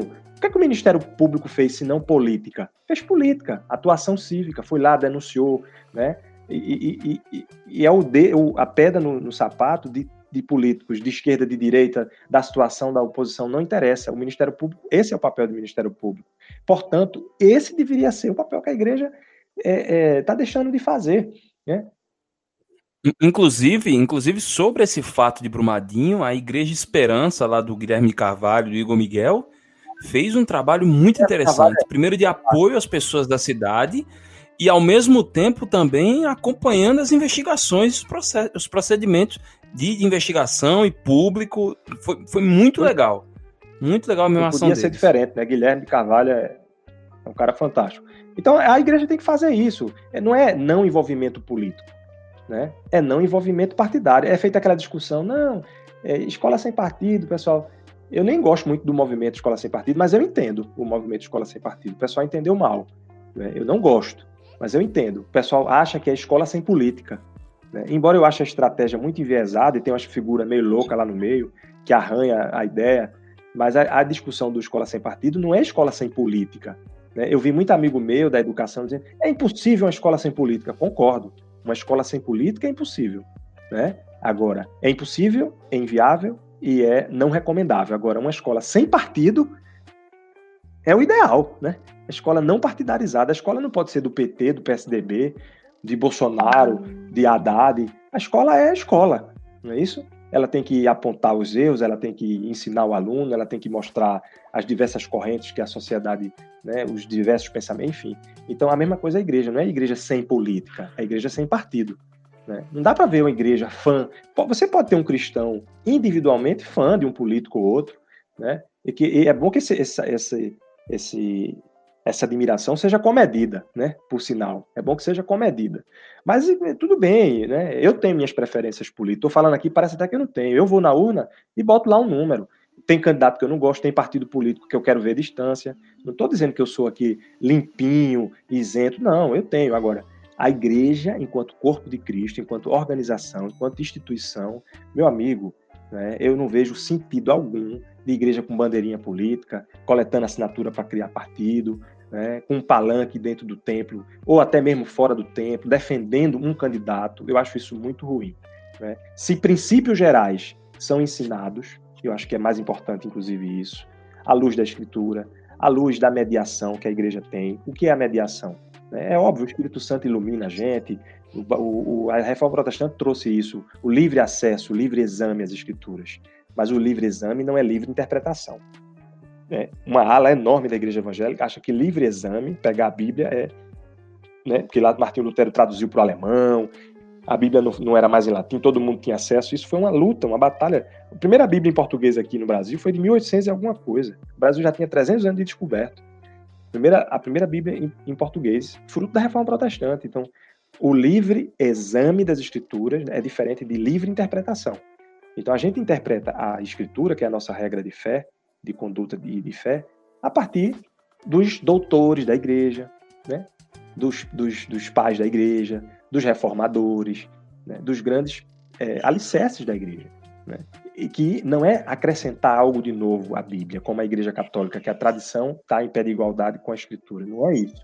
É a interpretação da Bíblia. Você não pode achar que interpreta a Bíblia sozinha no quarto né? embora o Espírito Santo nos ilumine. Então, eu quero dizer que, à luz da Escritura e da interpretação que os grandes teólogos, reformadores fizeram, a, a igreja vai se guiando, vai iluminando, vai instruindo os seus, os seus fiéis, os seus membros. Né? É para isso que existem os mestres. A Bíblia diz que tem. Uns foram mestres, levantados para apóstolo, outros para profeta. É para isso. Né? É para é instruir mesmo né? o, o irmão na fé. E a gente vai fazer decisões na, na, nas urnas, decisões políticas mais, mais é, é, embasadas. Eu vou fechar dizendo aqui o seguinte: eu vejo que tá, é, existe muita preocupação pertinente, muito medo da igreja, isso está muito recente por conta dessa onda toda que a gente está vivendo na política brasileira, com as questões comportamentais, as pautas políticas, né? É, que ferem nossos valores mais cristãos, do ponto de vista da família, dos valores é, sexuais, enfim. Né? O medo também com relação a certos totalitarismos políticos que a história está aí para mostrar, né? que parece que, que é um fantasma que não deixa de rondar a humanidade, como é, o próprio comunismo mesmo, né? Às vezes parece um, um devaneio que tem gente que vê comunismo em qualquer coisa e é doido, é gente doida mesmo, mas não quer dizer que não exista. Tá aí o, o regime chinês existe, Coreia do Norte existe. Então, eu sei que a igreja tem um receio pertinente com relação a isso, tem mas eu faço um apelo aqui. A igreja tem que ter também um receio pertinente, à luz das escrituras e, e do magistério da igreja, do ensino, né, do conjunto de todas as igrejas protestantes, e até colocaria a igreja católica no meio, sem problema algum. É, um, um perigo também, vê um perigo também com o individualismo, tá? com a acumulação exacerbada de riqueza, com a indiferença com o pobre, né? eu, eu acho que é tão incompatível com o cristianismo. Né? Você pode ser de direita, já falei isso no começo, ou pode ser de esquerda. Ponto. Agora, tanto na esquerda como na direita, você tem coisas incompatíveis. É incompatível um Estado totalitário, que é um Deus na vida do cidadão, um Estado-Deus, né? Assim como é incompatível, eu acho muito incompatível, do outro lado, o outro extremo, né? um Estado guarda noturno, que só cuida da polícia, da justiça e só. Né? Do trânsito, olhe lá. Eu, eu não vejo sentido quando você olha as escrituras. Né? Você não tem, não tem como você, como quando você olha a história da igreja, né? quando você olha os reformadores. Então, é, é, esse é o apelo, né? É de a gente ter cuidado com isso, né? Não querer também, a igreja tem um afã muito grande de todas as condutas cristãs passar uma lei, né? Vamos passar uma lei no Congresso como se a gente fosse cristianizar a política ou cristianizar a sociedade a partir do Congresso Nacional, né? Quer dizer, é um absurdo, né? Sobretudo com o Congresso Nacional como a gente conhece. Não só esse, mas qualquer um no mundo todo. Talvez o nosso seja pior, não sei. Mas, então, a gente não vai cristianizar a sociedade, né? A gente não vai cristianizar a sociedade a partir da política. Né? O ID do Senhor, o ID do Senhor, foi para a gente proclamar o Evangelho. O Evangelho muda pessoas, pessoas mudam sociedades, claro. Né? É evidente isso. Mas é um, é um caminho como decorrência. Né? uma decorrência natural das coisas. Nem é objetivo nosso, nem é estratégia. Não é objetivo porque não é mesmo. O objetivo não é mesmo. Né? E nem é estratégia cristianizar a sociedade. Né? É, é, e aí eu faço uma crítica direta aqui ao reconstrucionismo, teonomismo exacerbado. Não faz sentido isso. Esse é o tipo de evangelho que não me parece que foi o evangelho que Cristo pregou. Não é? É, nem tudo que é pecado, a gente vai passar uma lei no Congresso. É? Porque gula é pecado. Se gula fosse crime, baseado no Código Penal, o que tinha de gente preso nesse país não é, é brincadeira. Inclusive crente. Porque existe uma brincadeira no meio evangélico que crente não bebe, mas que come, come, né? Como se isso fosse uma coisa. É, é o pecado mais é, é, é, perdoável né, no meio social, né, o pecado da gula. Não necessariamente a gente vai passar uma lei no Congresso proibindo a gula. E mesmo não tendo lei no Congresso proibindo a gula, a gente sabe, como cristão, que gula é um pecado. Né? Gula é pecado. Eu estou dando um exemplo de gula, isso serve para muitas outras coisas. Né? É claro que quando se tem vítima, alguns pecados têm vítima. Né? É uma, uma vítima é, concreta, um terceiro que é atingido de forma fatal, letal. É um exemplo do, do homicídio. Então, é, a sociedade ela foi totalmente influenciada pelo cristianismo nesse sentido, não é? Porque o conceito de homicídio que a gente tem hoje, inclusive no próprio, a, a própria DUDH, né, Declaração Universal dos Direitos Humanos, é, fala muito, bebe muito na, na é, da, da, doutrina cristã. Né? Mas você tem vítima ali. Então, é, a gente não pode confundir essas coisas. Né? E é isso. Eu estou me delongando muito aqui. O assunto é empolgante mesmo. É, Matheus? Oi. É, eu acho que só eu queria só fazer um, um, um adendo. É, que fique claro que eu não estou discordando, tá? mas é, olhando de dentro. É, eu acho que eu quero iniciar dizendo que é, a igreja ela é o, o meio pelo qual uh, a proclamação do evangelho ocorre, né? E aí a gente uh, tem algumas formas, né, que historicamente a gente é, usa, né, para reconhecer igrejas genuínas, né, que seria a pregação da, a pregação da escritura a administração dos sacramentos e o exercício da disciplina. Então, a igreja ela deve estar preocupada com a pregação do evangelho, com a administração dos sacramentos e com a disciplina eclesiástica. E óbvio que isso inclui, por exemplo, missões, disciplina, é, discipulado, é, enfim, todos esses aspectos que dizem respeito uh, à vida da é, é, vamos dizer assim, a vida é, ao aspecto da, do evangelho, né? Vamos dizer assim. Mas o que eu quero também é, dizer é que, óbvio que a gente é, é, contra voto de cajado, óbvio que a gente é contra é, subir em cima de púlpito é, para pedir voto.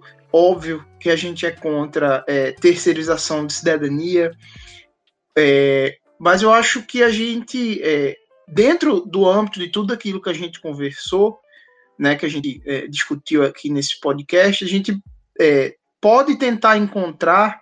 Eu acho que não, não é fácil, mas assim, a gente, nós somos cidadãos dos céus vivendo é, na Terra. Então, a gente pode se engajar politicamente, incluindo, é, vamos dizer assim, é, fazendo militância para um candidato, é, demonstrando apoio, uh, fi, a, a, assim, financiando até, é, vamos dizer assim, é, doando dinheiro para uma campanha. Eu não, eu não vejo nenhum problema, porque isso é uma parte do que é, do, do, do que é o nosso sistema político, de como ele é estruturado. É, o, assim, fazer de dentro da igreja, a partir da igreja, óbvio que tudo isso é errado.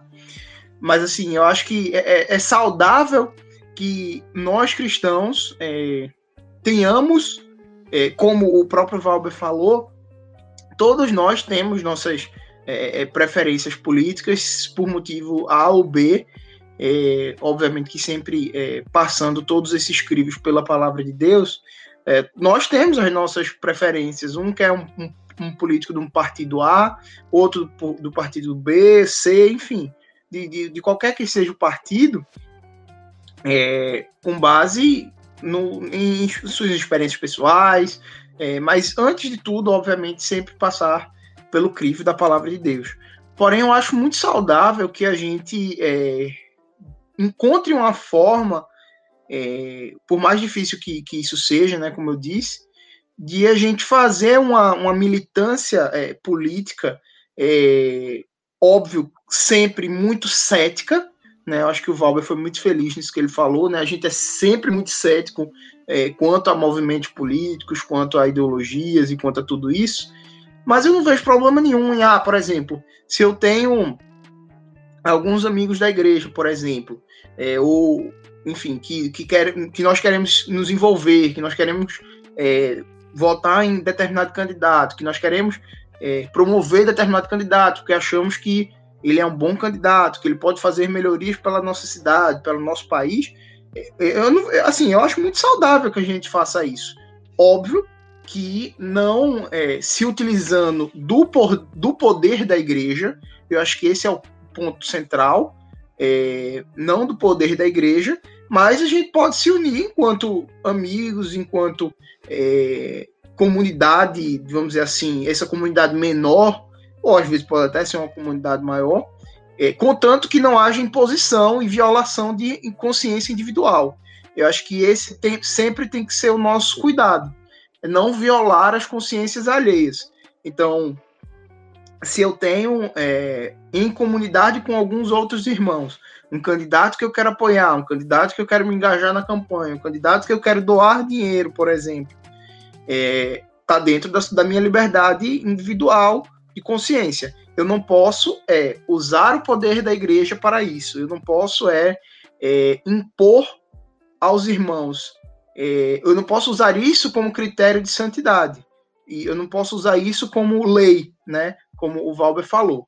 Eu acho que é, é, sempre muito importante a gente é, olhar para o lado da que, que, há, que há liberdade é, dentro dessas questões. Mas é, ressaltando que o envolvimento é saudável, permitido e acho e, assim eu, eu acho muito saudável, né? Eu, não é porque é minha profissão, mas eu acho muito saudável e, e salutar. Só, só rapidinho, eu sei que eu falei bastante, mas só para reforçar o que o Matheus falou aí, e também não restar dúvida, que eu fiz muita ressalva do perigo, da mistura, do. enfim. É, veja, eu falo do perigo enquanto Isso, igreja claro. instituição, né? É, eu, por exemplo, eu vou dar um exemplo. Eu trabalho na universidade, na Rural do Pernambuco. Eu posso me juntar com 50 professores com 50 técnicos lá. Né? E a gente, enquanto profissionais, inclusive dizendo, nós somos profissionais, trabalhamos na UFRPE, e apoiar um candidato. Agora, eu não posso dizer que a UFRPE está apoiando um candidato. Você percebe? Então, essa é a diferença. Por exemplo, uma igreja, minha igreja. A minha igreja, inclusive, o candidato pode ser de dentro da igreja. Certo? De dentro da igreja. E um membro da igreja. E, de repente, todos os irmãos é, fazem campanha para ele, porque acredita, conhece a conduta cristã, a conduta, a capacidade, inclusive, também. Não é só ter conduta cristã, você tem que ser capacitado para exercer o cargo. E todo mundo apoia, mas assim, parece que essa diferença ela é sutil, mas não é. É uma diferença muito é, objetiva, assim. Né? Os membros, em que pesem sejam é, membros daquela igreja, estão apoiando um candidato. Esse candidato, inclusive, pode até ser da igreja, mas não é a igreja que está apoiando o candidato. Não é a igreja episcopal da, do bairro tal que está apoiando um candidato. Eu acho que isso não é saudável. Ah, mas poxa, todos os membros estão apoiando. É a mesma coisa de ser a igreja. Não, não é. Porque pode ser que amanhã um membrozinho novo chegue lá, né, que não seja da mesma é, do mesmo pensamento, do mesmo viés político, ou que seja candidato também. E, e aí? Vai ficar constrangido? Ou que aquela igreja se misture à conduta de um candidato que mais na frente vai causar um escândalo. A igreja é igreja, a igreja tem que ficar isenta. Agora, os membros, é, é, eu concordo plenamente com o Matheus, fiquei, por isso que eu tomei a fala de novo, para corroborar e não, não restar dúvida. Né, que é saudável, sim, concordo plenamente. É, pode ser candidato, os membros podem apoiar, pode ir lá levar bandeirinha, pode fazer panfletagem, agora fazendo de forma que fique muito claro que não é um apoio institucional da igreja. Né? E se é o pastor o candidato, irmão, se afaste do púlpito. Tá? Tá escrito em algum lugar, tá na Bíblia isso? Não, não tá. Mas eu acho que isso é, é uma regra boa de conduta. Né? Eu acho que isso preserva a nossa fé cristã, a nossa imagem perante o ímpio, né, perante o incrédulo. Acho que isso é bom, é salutar. É pastor, pode ser candidato, se afasta do púlpito. Né? O pastor auxiliar vira titular, você se afasta do púlpito e segue o jogo. É, é mais ou menos isso. Pois é, Ângela, tu ia falar alguma coisa, né? É, eu ia dizer, acrescentar o que o Valber já acrescentou, que é uma questão institucional, não é uma questão assim de uma escolha política individual como cristão ou como grupo, né, cristão, mas é uma questão da instituição, porque assim, se nós temos que fugir do modelo, né, desse modelo totalitário que aparece como um lugar que a gente quer, não quer, né, firmar, não quer deixar esse lugar marcado no discurso cristão, então a gente precisa também ter esse cuidado, porque a gente sabe também que a política partidária ela é muito flexível, ela traz suas propostas no início né, de uma eleição e ela muitas vezes ela não, não, não, não vai se manifestar uma opinião verdadeira, legítima, porque não vai querer desagradar alguns tipos de eleitores ou de possíveis eleitores. Então a gente sabe que nas políticas partidárias é, tem aqueles viés que costumam vir, ah, eu vou colocar isso como uma pauta minha, né, da minha da minha eleição e isso, isso aqui, isso aqui, isso aqui, mas são só falas que parecem que é mais para ganhar os candidatos ou ganhar os, os eleitores. Mas depois a gente vê essa transformação. Isso acontece, né? Há muito tempo a gente vem vivendo a política e a gente vai percebendo que isso acontece. Então, a gente pode cair nesse, nessa situação mesmo de estar tá, é, colocando a instituição, né, a igreja, num lugar muito complexo mesmo. Então, a gente precisa estar bem atento a isso. Entender também uma, uma questão que eu acho é muito importante política, é que se aquela pessoa que, tá, que é candidata, ela não tem feito nada, ela não tem ido às comunidades, elas não tem feito, não tem feito nenhuma ação não tem feito nada que movimente isso, né? eu acho que fica difícil ela entender também a esfera daquilo que ela está propondo. Porque o que eu vejo também é muita gente se candidatar sem nenhuma experiência na prática da vida cidadã, da vida cristã, na prática ali do seu lugar, daquela questão que ele está propondo. Né? Então, assim, é, também quanto às propostas, né? a gente hoje vê uma luta muito assim marcada né, o cristianismo, assim, o cristão dentro da política, na bancada, por exemplo, evangélica hoje, que se diz, está muito marcado com duas chamadas, que é da questão homoafetiva e a questão do aborto. Então, fica essas duas coisas muito marcadas, né? Enquanto tem tantas outras pautas para ser discutida, tantas outras coisas acontecendo. Então, assim, isso também é uma coisa preocupante. Quando a gente se assegura de, de um candidato por algumas coisas específicas e não por uma totalidade no sentido do que aquilo significa para ele. Né? Então, assim, é só um lembrete, porque é, quando a instituição se coloca também apoiando aquele, aquele candidato, ela também está falando que está de acordo com outras coisas que vão vir depois. E aí eu acho que é esse cuidado que, que o Valber já tinha sinalizado, mas eu acredito que todos nós concordamos, mas dentro de ressalvas, talvez porque a gente não esteja preparado ainda, eu estou colocando pela minha experiência, talvez a gente não esteja ainda, a gente está a caminho desse preparo para uma, uma virada mesmo, para uma compreensão melhor de como isso vai ser, ou até de uma nova forma de entender essa política e de se fazer a política. Eu acho que a gente tem muito que contribuir como cristão na sociedade e é uma oportunidade. Eu acho que se tem uma reforma acontecendo, essa reforma está acontecendo hoje, né, no termos de dessa visão que a gente está tendo oportunidade. Então, assim, é isso. Eu acredito que as pessoas têm esperado essa mudança também. Há um desejo muito forte na sociedade de uma mudança, de um olhar, como o Matheus falou, dessa visão mais das virtudes, né? Eu sou, eu sou uma pessoa que trabalho muito com a questão da justiça. Então, eu trabalho com a questão da justiça restaurativa. A justiça restaurativa é um modo muito especial de se fazer justiça social, de se fazer justiça também por outros modos. É uma, uma ação que não só é, pune, né, mas também traz a cura, traz entendimento daquela ferida, restaura as pessoas. Então, assim, a gente hoje, e é um, a justiça restaurativa é muito atual e ela é muito cristã, né? Vem, Jesus vem trazendo essa justiça que restaura. E a gente vê que isso, é, que esse é um caminho novo, é um caminho que aborda as virtudes cristãs dentro de virtudes que foram esquecidas na humanidade, né? Como o perdão, a confissão de pecados, tudo isso faz parte de um movimento que não é só do cristianismo, não, é? não pertence mais só ao cristianismo. As pessoas elas se sentem culpadas, independente de ser cristão ou não. Né? Então, eu acho que é uma grande oportunidade, uma abertura que a gente está tendo para rever é, questões políticas, de cidadania e de justiça também. É isso. Então, assim, essa reflexão que eu trago é mais para entender que a instituição ela tem que ter um compromisso, primeiro, saber qual é o compromisso dela, o cristão. Né? E aí sim poder trabalhar nisso, porque fica parecendo que a gente está elegendo, tipo assim, ah, se fala desse pecado, se fala disso aqui, disso aqui, ah, então eu sou a favor dele. Não, não é por aí. A coisa é muito mais complexa, né?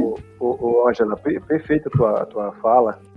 E, assim, existe, mais uma vez eu repito, é um, um medo legítimo, né, que, que a igreja tem. É legítimo esse medo do sequestro que as ideologias faz, fazem com o nosso jovem na igreja.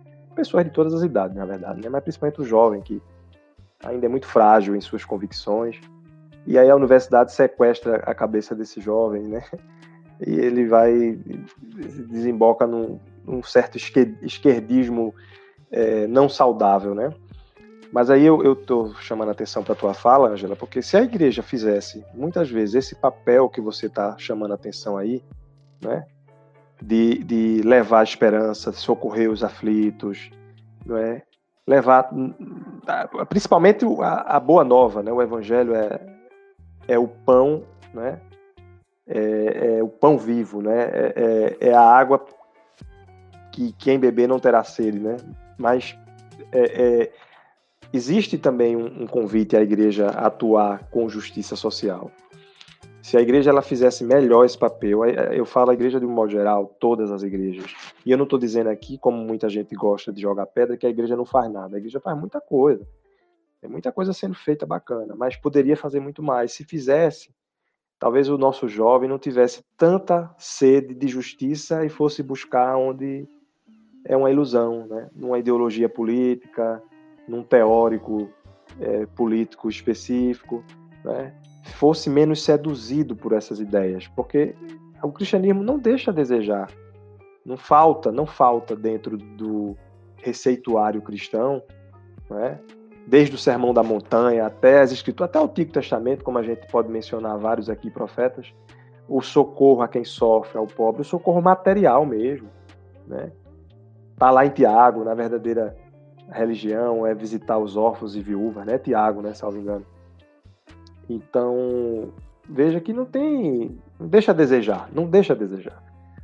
Se a gente exercitasse melhor isso, é uma crítica que eu faço e me incluo, porque eu também sou igreja e faço pouco. Talvez a, a sedução dessas ideologias que tanto nos assusta fosse bem menor, né? Fosse bem menor. Gente, para fechar mais é, esse bate-papo, essa, essa última pergunta, uh, essa última pergunta é muito importante ser feita. Vocês acham que existe hoje no Brasil um, uma espécie de lobby cristão? Ou lobby evangélico, ou lobby gospel, sei lá qual é o nome que passa na cabeça de vocês. Valber? Eu começo? Pode ser. Eu acho que tem um lobby de todos, todos os lados, todos os grupos sociais, a igreja como instituição, é, olhando do ponto de vista, esquecendo, né? Na verdade, a palavra esquecendo não é a mais feliz, mas é, lembrando do aspecto humano da organização igreja, porque a gente sabe que a igreja ela tem um aspecto divino, é o corpo de Cristo, é a noiva, é, mas ela, enquanto instituição social aqui na Terra, né, ela, ela exerce um certo lobby. Tem um lobby que é um lobby. O, o nome lobby já é carregado de um sentido meio negativo, né? Mas vamos descaracterizar esse termo, né? Vamos dizer que o lobby, enquanto influência mesmo, né? Enquanto, enquanto é, é, é pressão, enquanto stakeholder, né? Um dos atores da sociedade que, que, que, que pressiona o Congresso, que é claro que faz, é claro, e não, eu não vejo, a princípio, como algo negativo. Né? É neutro. Pode ser um lobby ruim, né, em troca de coisas ruins, ou exercendo de forma muito equivocada o magistério da igreja, o papel da igreja na sociedade. A igreja na sociedade tem um papel, claro. Esse, esse lance de Estado laico existe vários sentidos, né? Mas especificamente o Estado laico no modelo francês é um, o Estado laico no modelo americano é completamente diferente. Né? A Revolução Francesa, né? que o Estado laico na Revolução Francesa era, era começar tudo do zero, né?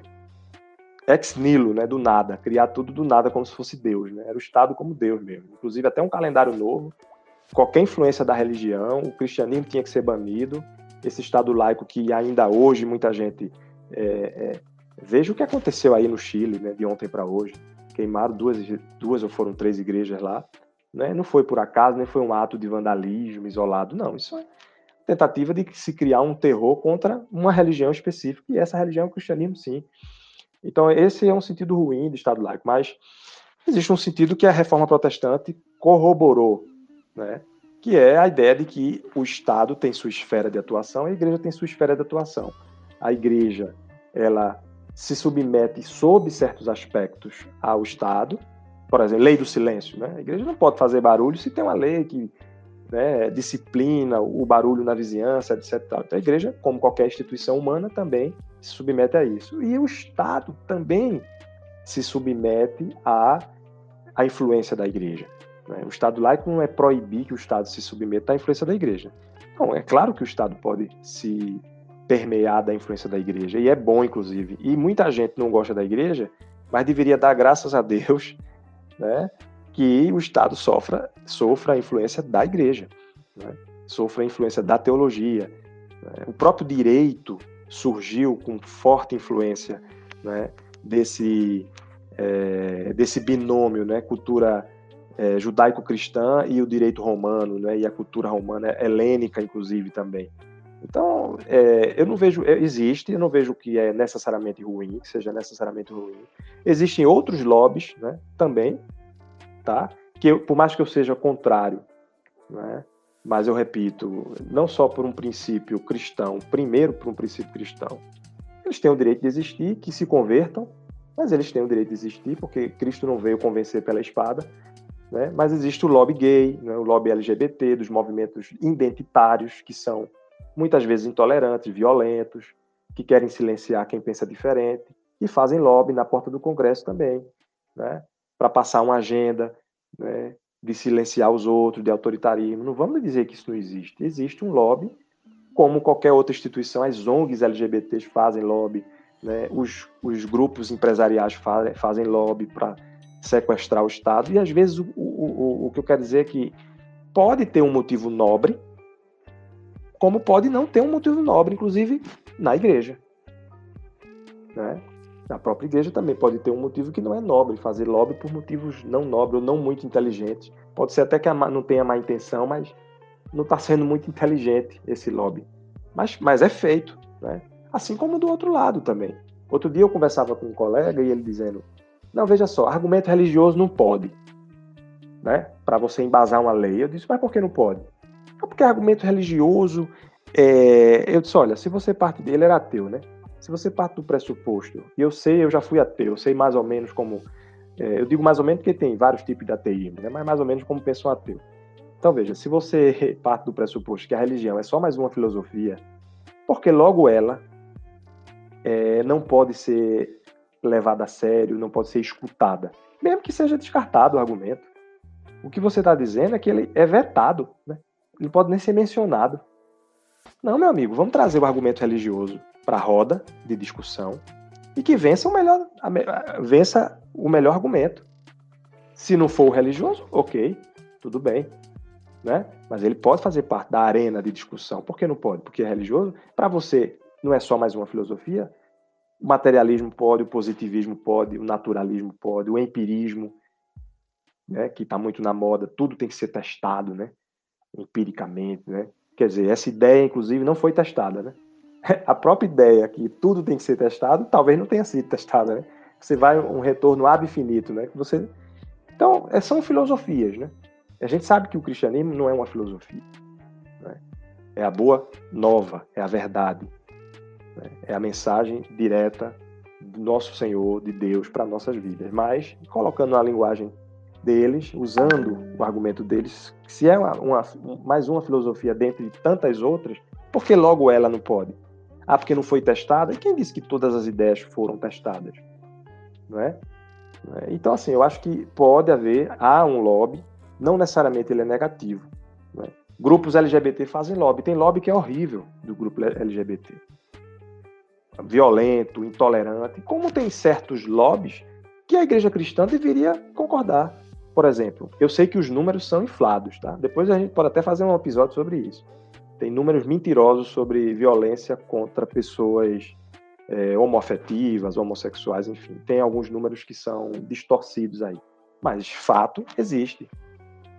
É, existe. É um pecado da humanidade. Violência contra qualquer pessoa, né?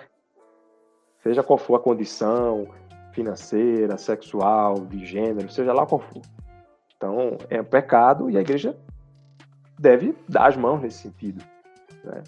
Mas existem outros tipos de lobby desses grupos que são perniciosos. Então, lobby, meu amigo, o que eu quero dizer aqui existe de todos os lados. A gente tem que peneirar, e a igreja pode fazer isso começando pelo quintal de casa, começando dentro da, da igreja, né? peneirar aquele lobby que não é um lobby saudável, né? tirando primeiro esse, que é um lobby, um lobby de má fé, depois indo para aquele que não necessariamente é de má fé, mas está enviesado, está equivocado. Né? É uma tentativa de passar o evangelho pela espada, passar o evangelho pela, pela lei, né? Tira esse também e fica um lobby positivo. A igreja tem muito que contribuir com a sociedade, a igreja enquanto organização, os indivíduos que compõem a igreja, sempre contribuiu com a humanidade e devem continuar contribuindo, e a contribuição foi fantástica. O saldo é muito positivo. E os outros grupos também, sejam bem-vindos, cada um faça o seu lobby, que bom que tem, né? Que seja um lobby saudável, aquilo que é ruim a gente vai descartar, e aí segue o jogo. Né? Mas é isso, resumo, há um lobby ruim, esse lobby ruim precisa ser atacado primeiro pela igreja. A igreja também tem que perder o constrangimento. Eu, eu, eu sou de uma época que antigamente dizia assim, não, mas aquela igreja ali fazendo tudo errado às vezes. Né? Fazendo errado, olhem, pelo amor de Deus ensinando inclusive heresias muitas vezes, é, com, com, condutas, enfim, absurdas. Não, mas pelo menos está ganhando almas né, para Jesus. Né? Eu, eu ouvi muito isso.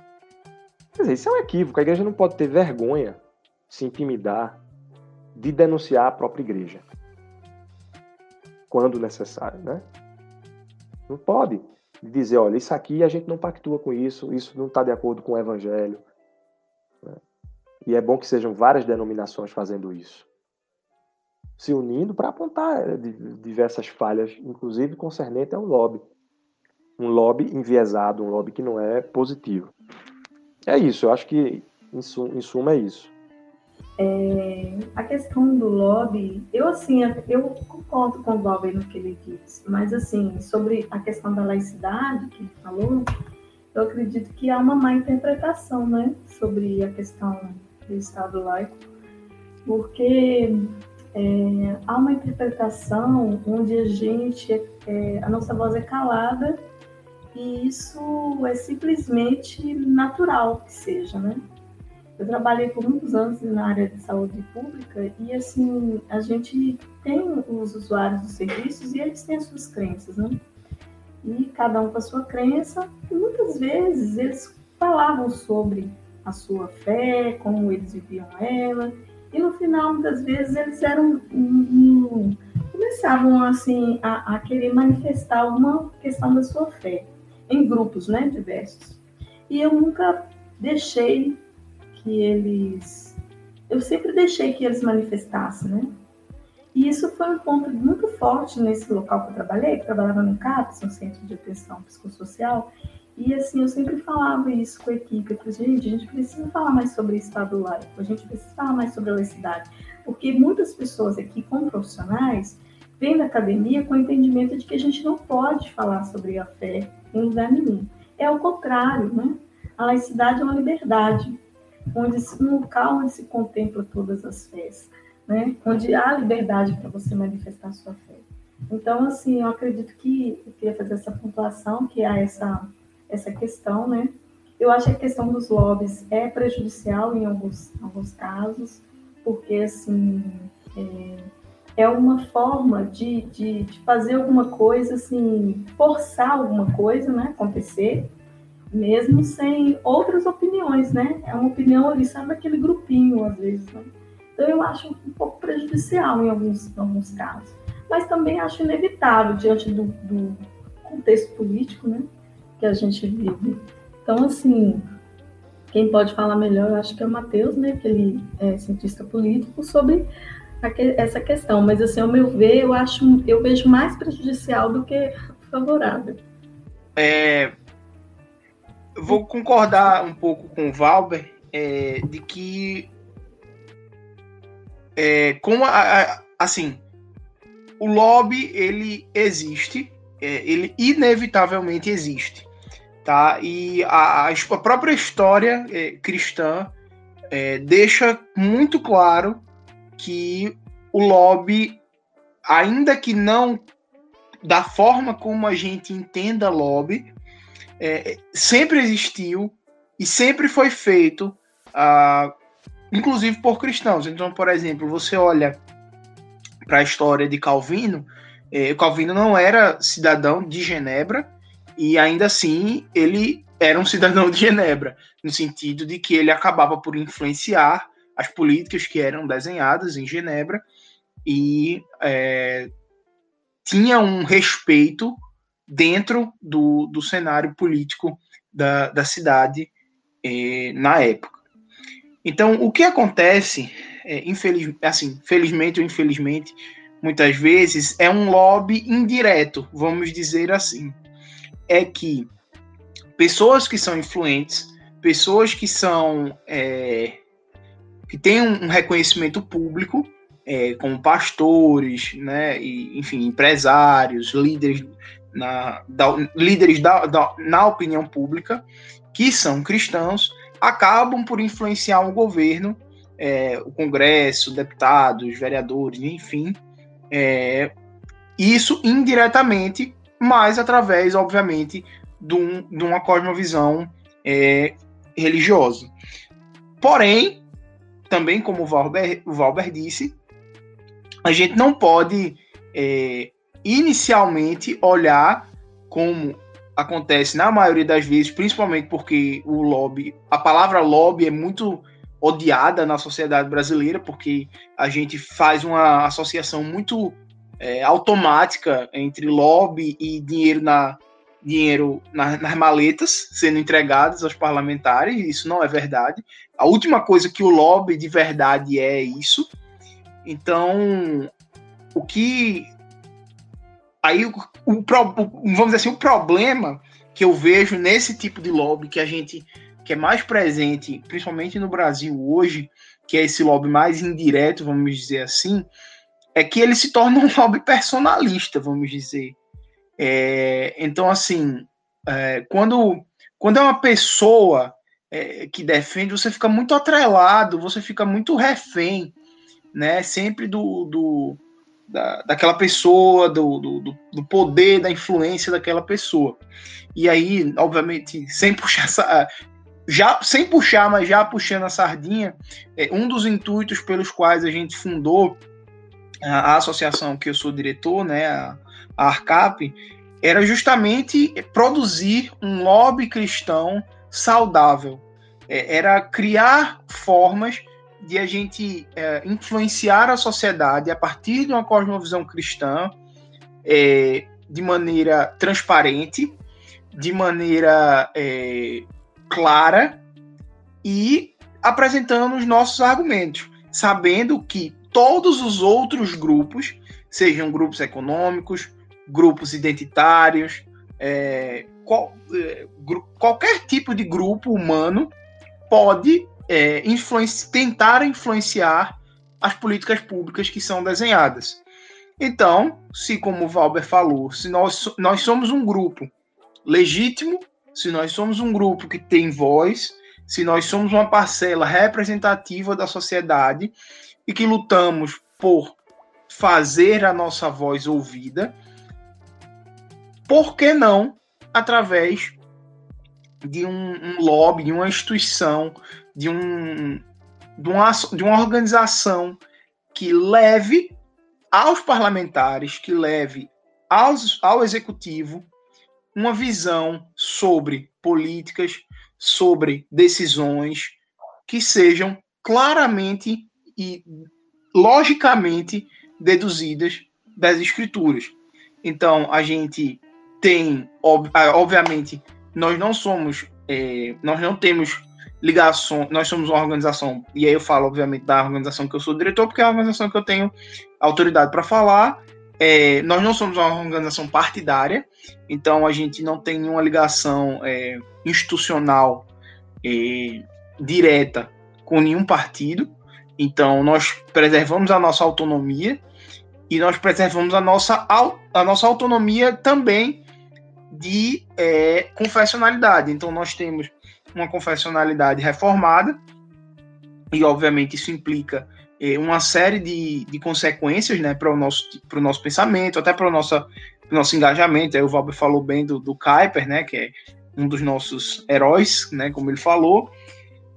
É, e eu acho que o, o, grande ponto do que a gente é, assim, tem construído enquanto associação, é, além dessa, de toda essa parte de educação, de educação, de conscientização, é de marcar a posição enquanto igreja.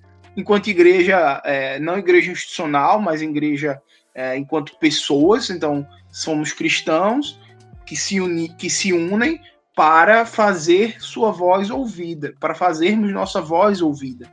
Então, nós produzimos documentos, nós levamos aos parlamentares, nós discutimos políticas públicas, tudo isso a partir de uma cosmovisão cristã.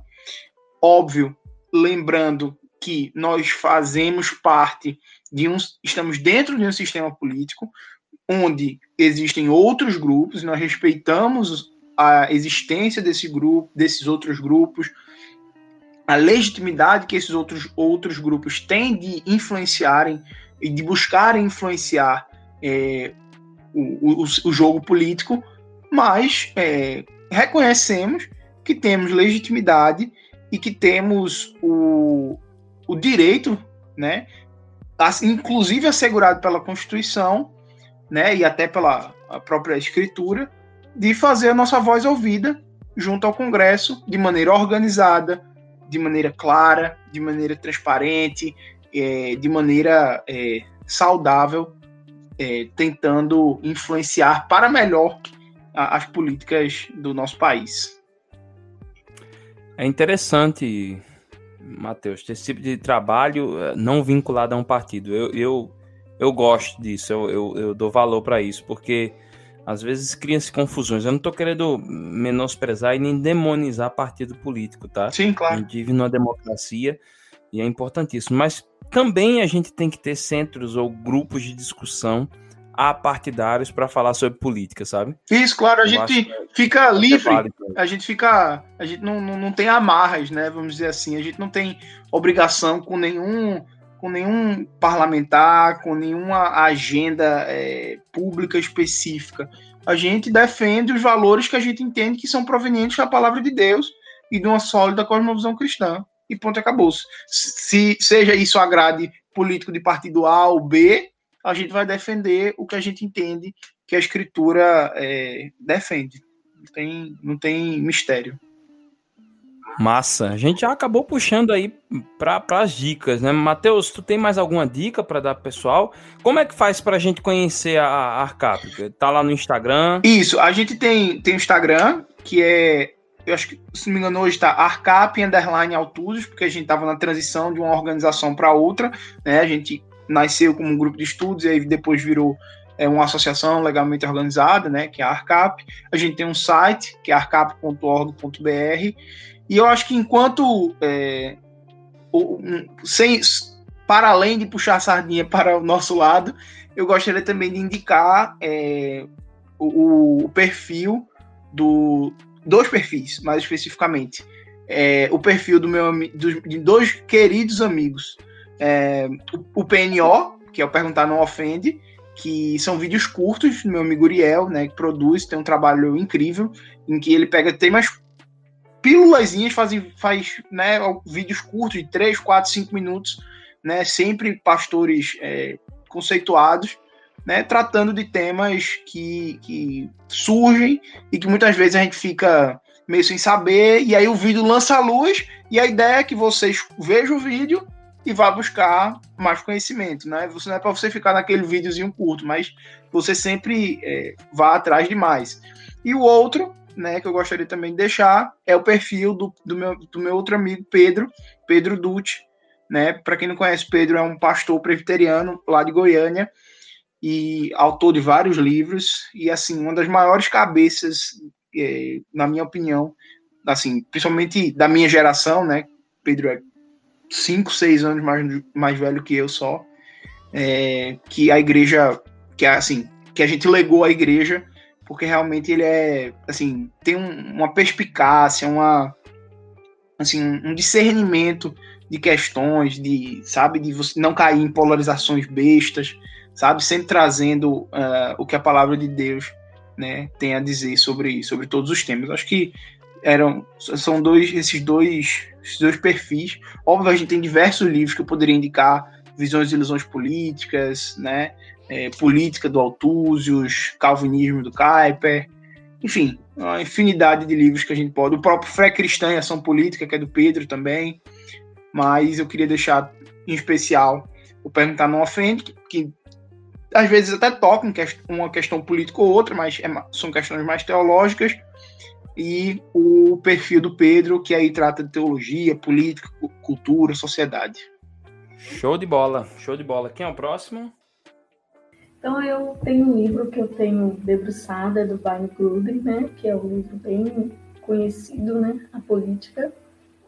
E é bem interessante esse livro, ele tem, ele abre algumas, uma, uma visão, né, bem peculiar do lugar, das questões que, que envolvem, né, estar na política do cristão. Claro que tem as suas críticas, a gente nunca lê um livro só vendo, só entendendo, procurando entender um lado. A gente também faz a nossa crítica, né? E deve ser assim. E também o Fé Cidadã, no caso Bezerra, eu usei agora para, inclusive, no curso que a gente vai fazer lá no Farol. A gente vai ter o um curso que é um curso Fé e Cidadania. Esse curso ele surge de uma necessidade que a gente vê de, de envolver né, a, a sociedade e o cristão nesse compromisso, nessa responsabilidade da cidadania, nessa responsabilidade cristã também, que é viver na cultura e na sociedade. Então, esses dois livros agora que estou me lembrando. Fora, assim, é, tem também um livro que ele não é um livro cristão, mas é, como vocês, né, assim, acredito que uma leitura que faz muita diferença, porque a gente tem um outro olhar para a questão da justiça, é o livro da Justiça Restaurativa. Esse é um livro que fala sobre a justiça que restaura, né? Ele não tem um olhar cristão e aí também é muito interessante, porque a gente pode entender também como é vista as virtudes, né? Como que outras pessoas podem falar de virtudes que não sejam cristãos e como elas podem, assim, trazer é, experiências para a gente que a gente deveria estar vivendo e às vezes a gente ficou parado em outras questões e, e não percebeu. Então, se a gente tem muito que aprender também né, com, outras, com outros escritores. É, então, esse livro da Justiça Restaurativa é um livro também do professor aqui, de, ele é de Porto Alegre, mas ele é PhD em, em Direitos Humanos e ele é professor aqui na Universidade Federal. Então, essas três indicações que eu tenho para a gente, que são livros recentes que eu comecei a ler e que eu achei pertinentes para uma reflexão. É, Ângela, no caso, Matheus falou do site, ah, também do Instagram. Ângela, o curso para fazer inscrição é, mediante, através de que plataforma? Então, é no Instagram do Farol, na bio, né, lá tem um espaço onde a gente vai escolher o curso Cidadania e Fé, e aí você clica lá e tem todas as informações do curso e como se inscrever. O curso vai acontecer no dia 7 do 11, no sábado, vai ser pela manhã e vai pegar um pedaço da tarde e a gente vai ter uma experiência, uma prática na comunidade aqui de Olinda, comunidade do V8. A gente vai fazer um, a gente vai dar uma ter uma uma reunião com essa comunidade e a gente vai poder explorar um pouquinho, entender um pouquinho como funciona a comunidade. Massa. Show de bola. Balbão? Então, gente, é... também vou de livro, tá? Eu vou primeiro reforçar um que Matheus mencionou. Eu poderia até pular ele, mas eu acho bom reforçar. Coincidência que eu já tinha preparado para falar que é o do Coises, né, o Visões e Ilusões Políticas. Um pouco mais de 300 páginas, é um livro que eu acho que faz sentido para a discussão que a gente fez aqui. Eu trago um também que eu mencionei aqui, até li um trecho, muito bacana, acho que está fazendo falta, inclusive, em alguns círculos na igreja brasileira, que é do gigante Abraham Kuyper, né? O problema da pobreza, fininho também, tem. Deixa ver, tem uns 155 páginas, é um livro, um livretozinho da Thomas Nelson. Então, O Problema da Pobreza, de Kuiper, vale a pena. É, eu recomendo também o volume 6 das obras selecionadas de Martinho Lutero. Ele, ele tem uma coleção de obras né, de, de Martinho Lutero publicada pela editora Sinodal. E o volume 6, ele aborda fundamentação da ética política, governo, guerra dos camponeses, guerra contra os turcos e paz social. Então, o volume 6 das obras selecionadas de Martim Lutero. Eu acho que a editora Sinodal e a editora Concórdia ambas publicam. Tem um acordo entre elas e ambas, salvo engano, publicam. Eu vou dizer só mais dois, tá? É, Economia e Fé no Início da Era Cristã, de Justo Gonzalez, tá? que é um, um livro importante porque fala, faz um panorama histórico né, da relação entre economia, economia e política né, com a fé cristã. Então, é, vai lá desde os pais, da patrística, é, enfim, a, antiga igreja ainda quando antes da reforma, da reforma antes da, do cisma, é, Irineu, Clemente de Alexandria, Origem, Tertuliano, Hipólito, acho que é, é, um livro que vale a pena também se debruçar. O autor, Justo Gonzalez, é protestante, é pastor, é teólogo protestante também. E, por último, um autor é, católico, que é o Chesterton. Eu recomendaria Um Esboço da Sanidade, pequeno manual do distributismo. Tem uma visão um pouco romanceada, porque Chesterton é um autor antigo. Às vezes você lê e tem vontade de criar uma vaquinha no quintal, né? Ao ler Chesterton. Mas acho que, em princípio, né, de forma geral, os princípios gerais, o que ele chama atenção, a discussão que ele faz, Chesterton, de um modo geral, não só para o tema que a gente está trazendo de política aqui, mas sociedade, enfim, vale a pena a leitura. São esses, eu repito o que a Angela falou né, sobre as recomendações dela, é a mesma coisa. Claro que tem pontos de divergência aqui, de, que você não concorda muito bem, que acha que foi uma falha do autor, é normal. Isso é bem normal, né? Eu, mas eu não, não vou deixar passar batido e reforço que eu não subscrevo tudo que esses autores, que inclusive são maiores e melhores do que eu, óbvio, mas não é porque são maiores e melhores que eu que eu me submeto a tudo que está escrito, mas são bons livros e por isso eu deixo aqui a recomendação. Dizer que eu conheço o a Arcap, nem sabia né, que era o Matheus, das redes sociais, né, já faz um tempinho. Inclusive, Zilma, é, Diel, tinha me mencionado a Arcap, por isso que eu conheci. E o Pedro Dutti, é bom. Exato, e foi através dela que eu cheguei na Arcap. E a Arcap, eu fiquei descobrindo que tem uns caras conhecidos, velho. Da minha época, foi adolescente comigo na igreja. E hoje é pastor. É. Se ele escutar isso, ele sabe quem eu tô falando. Ele sabe.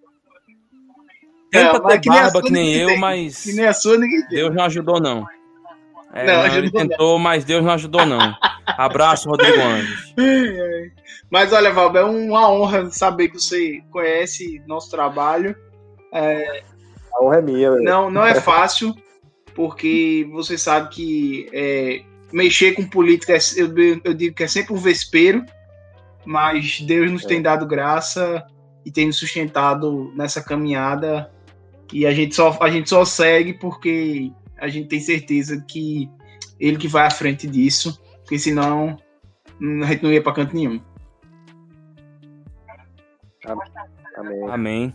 Tem costa larga, né, para levar no lombo, né, cara? Tem que ter pra, pra, mexer com isso aí, meu Muito. filho. É complicado. Gente, eu não ia indicar nada, mas eu quero indicar dois episódios assim que Valber citou por tabela aqui. O episódio número 34 sobre Roger Scruton, que Valber mesmo participou e o episódio 43 sobre pensamento luterano com César Rios. E você vai entender muito aí do que Valber falou na perspectiva do Lutero. E é bem interessante, foi, foi um bate-papo, foram dois, dois é, episódios que foram bem interessantes pra gente. Gente, eu quero agradecer muito a todos vocês. Eu quero agradecer em primeiro lugar a essa galera aqui que participou, porque a gente começou esse bate-papo, eram mais ou menos 10 para as 10, e já são meia-noite e meia, e a gente continua aqui conversando.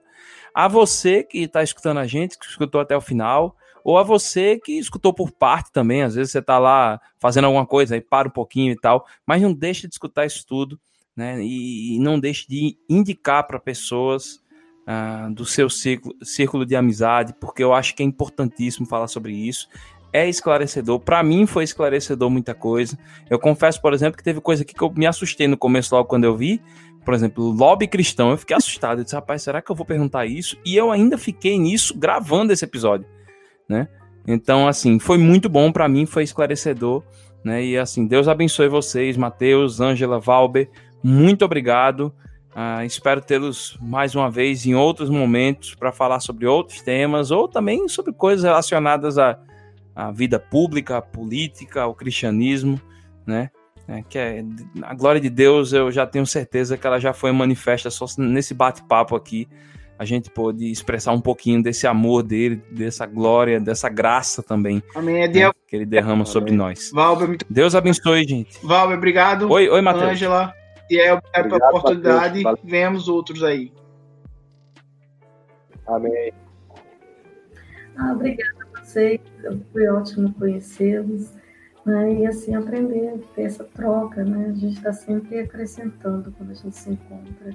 Quando a gente encontra com pessoas que têm disponibilidade também de fornecer o seu conhecimento, né? Porque o conhecimento é realmente para ser expandido, né? Foi um prazer e uma alegria, tá? Amém, amém. Gente, olha, eu vou terminar, eu vou terminar esse episódio aqui, porque é esse, esse episódio é o episódio que Júnior vai, nossa, fala pouco, que ele vai dizer, meu irmão, você mudou um programa de duas horas e vinte, duas horas e meia, você quer me quebrar, mas é isso aí. Eu te amo, Júnior. Deus abençoe. Deus abençoe a todos. Um beijo para todo mundo. Esse podcast foi produzido por Red.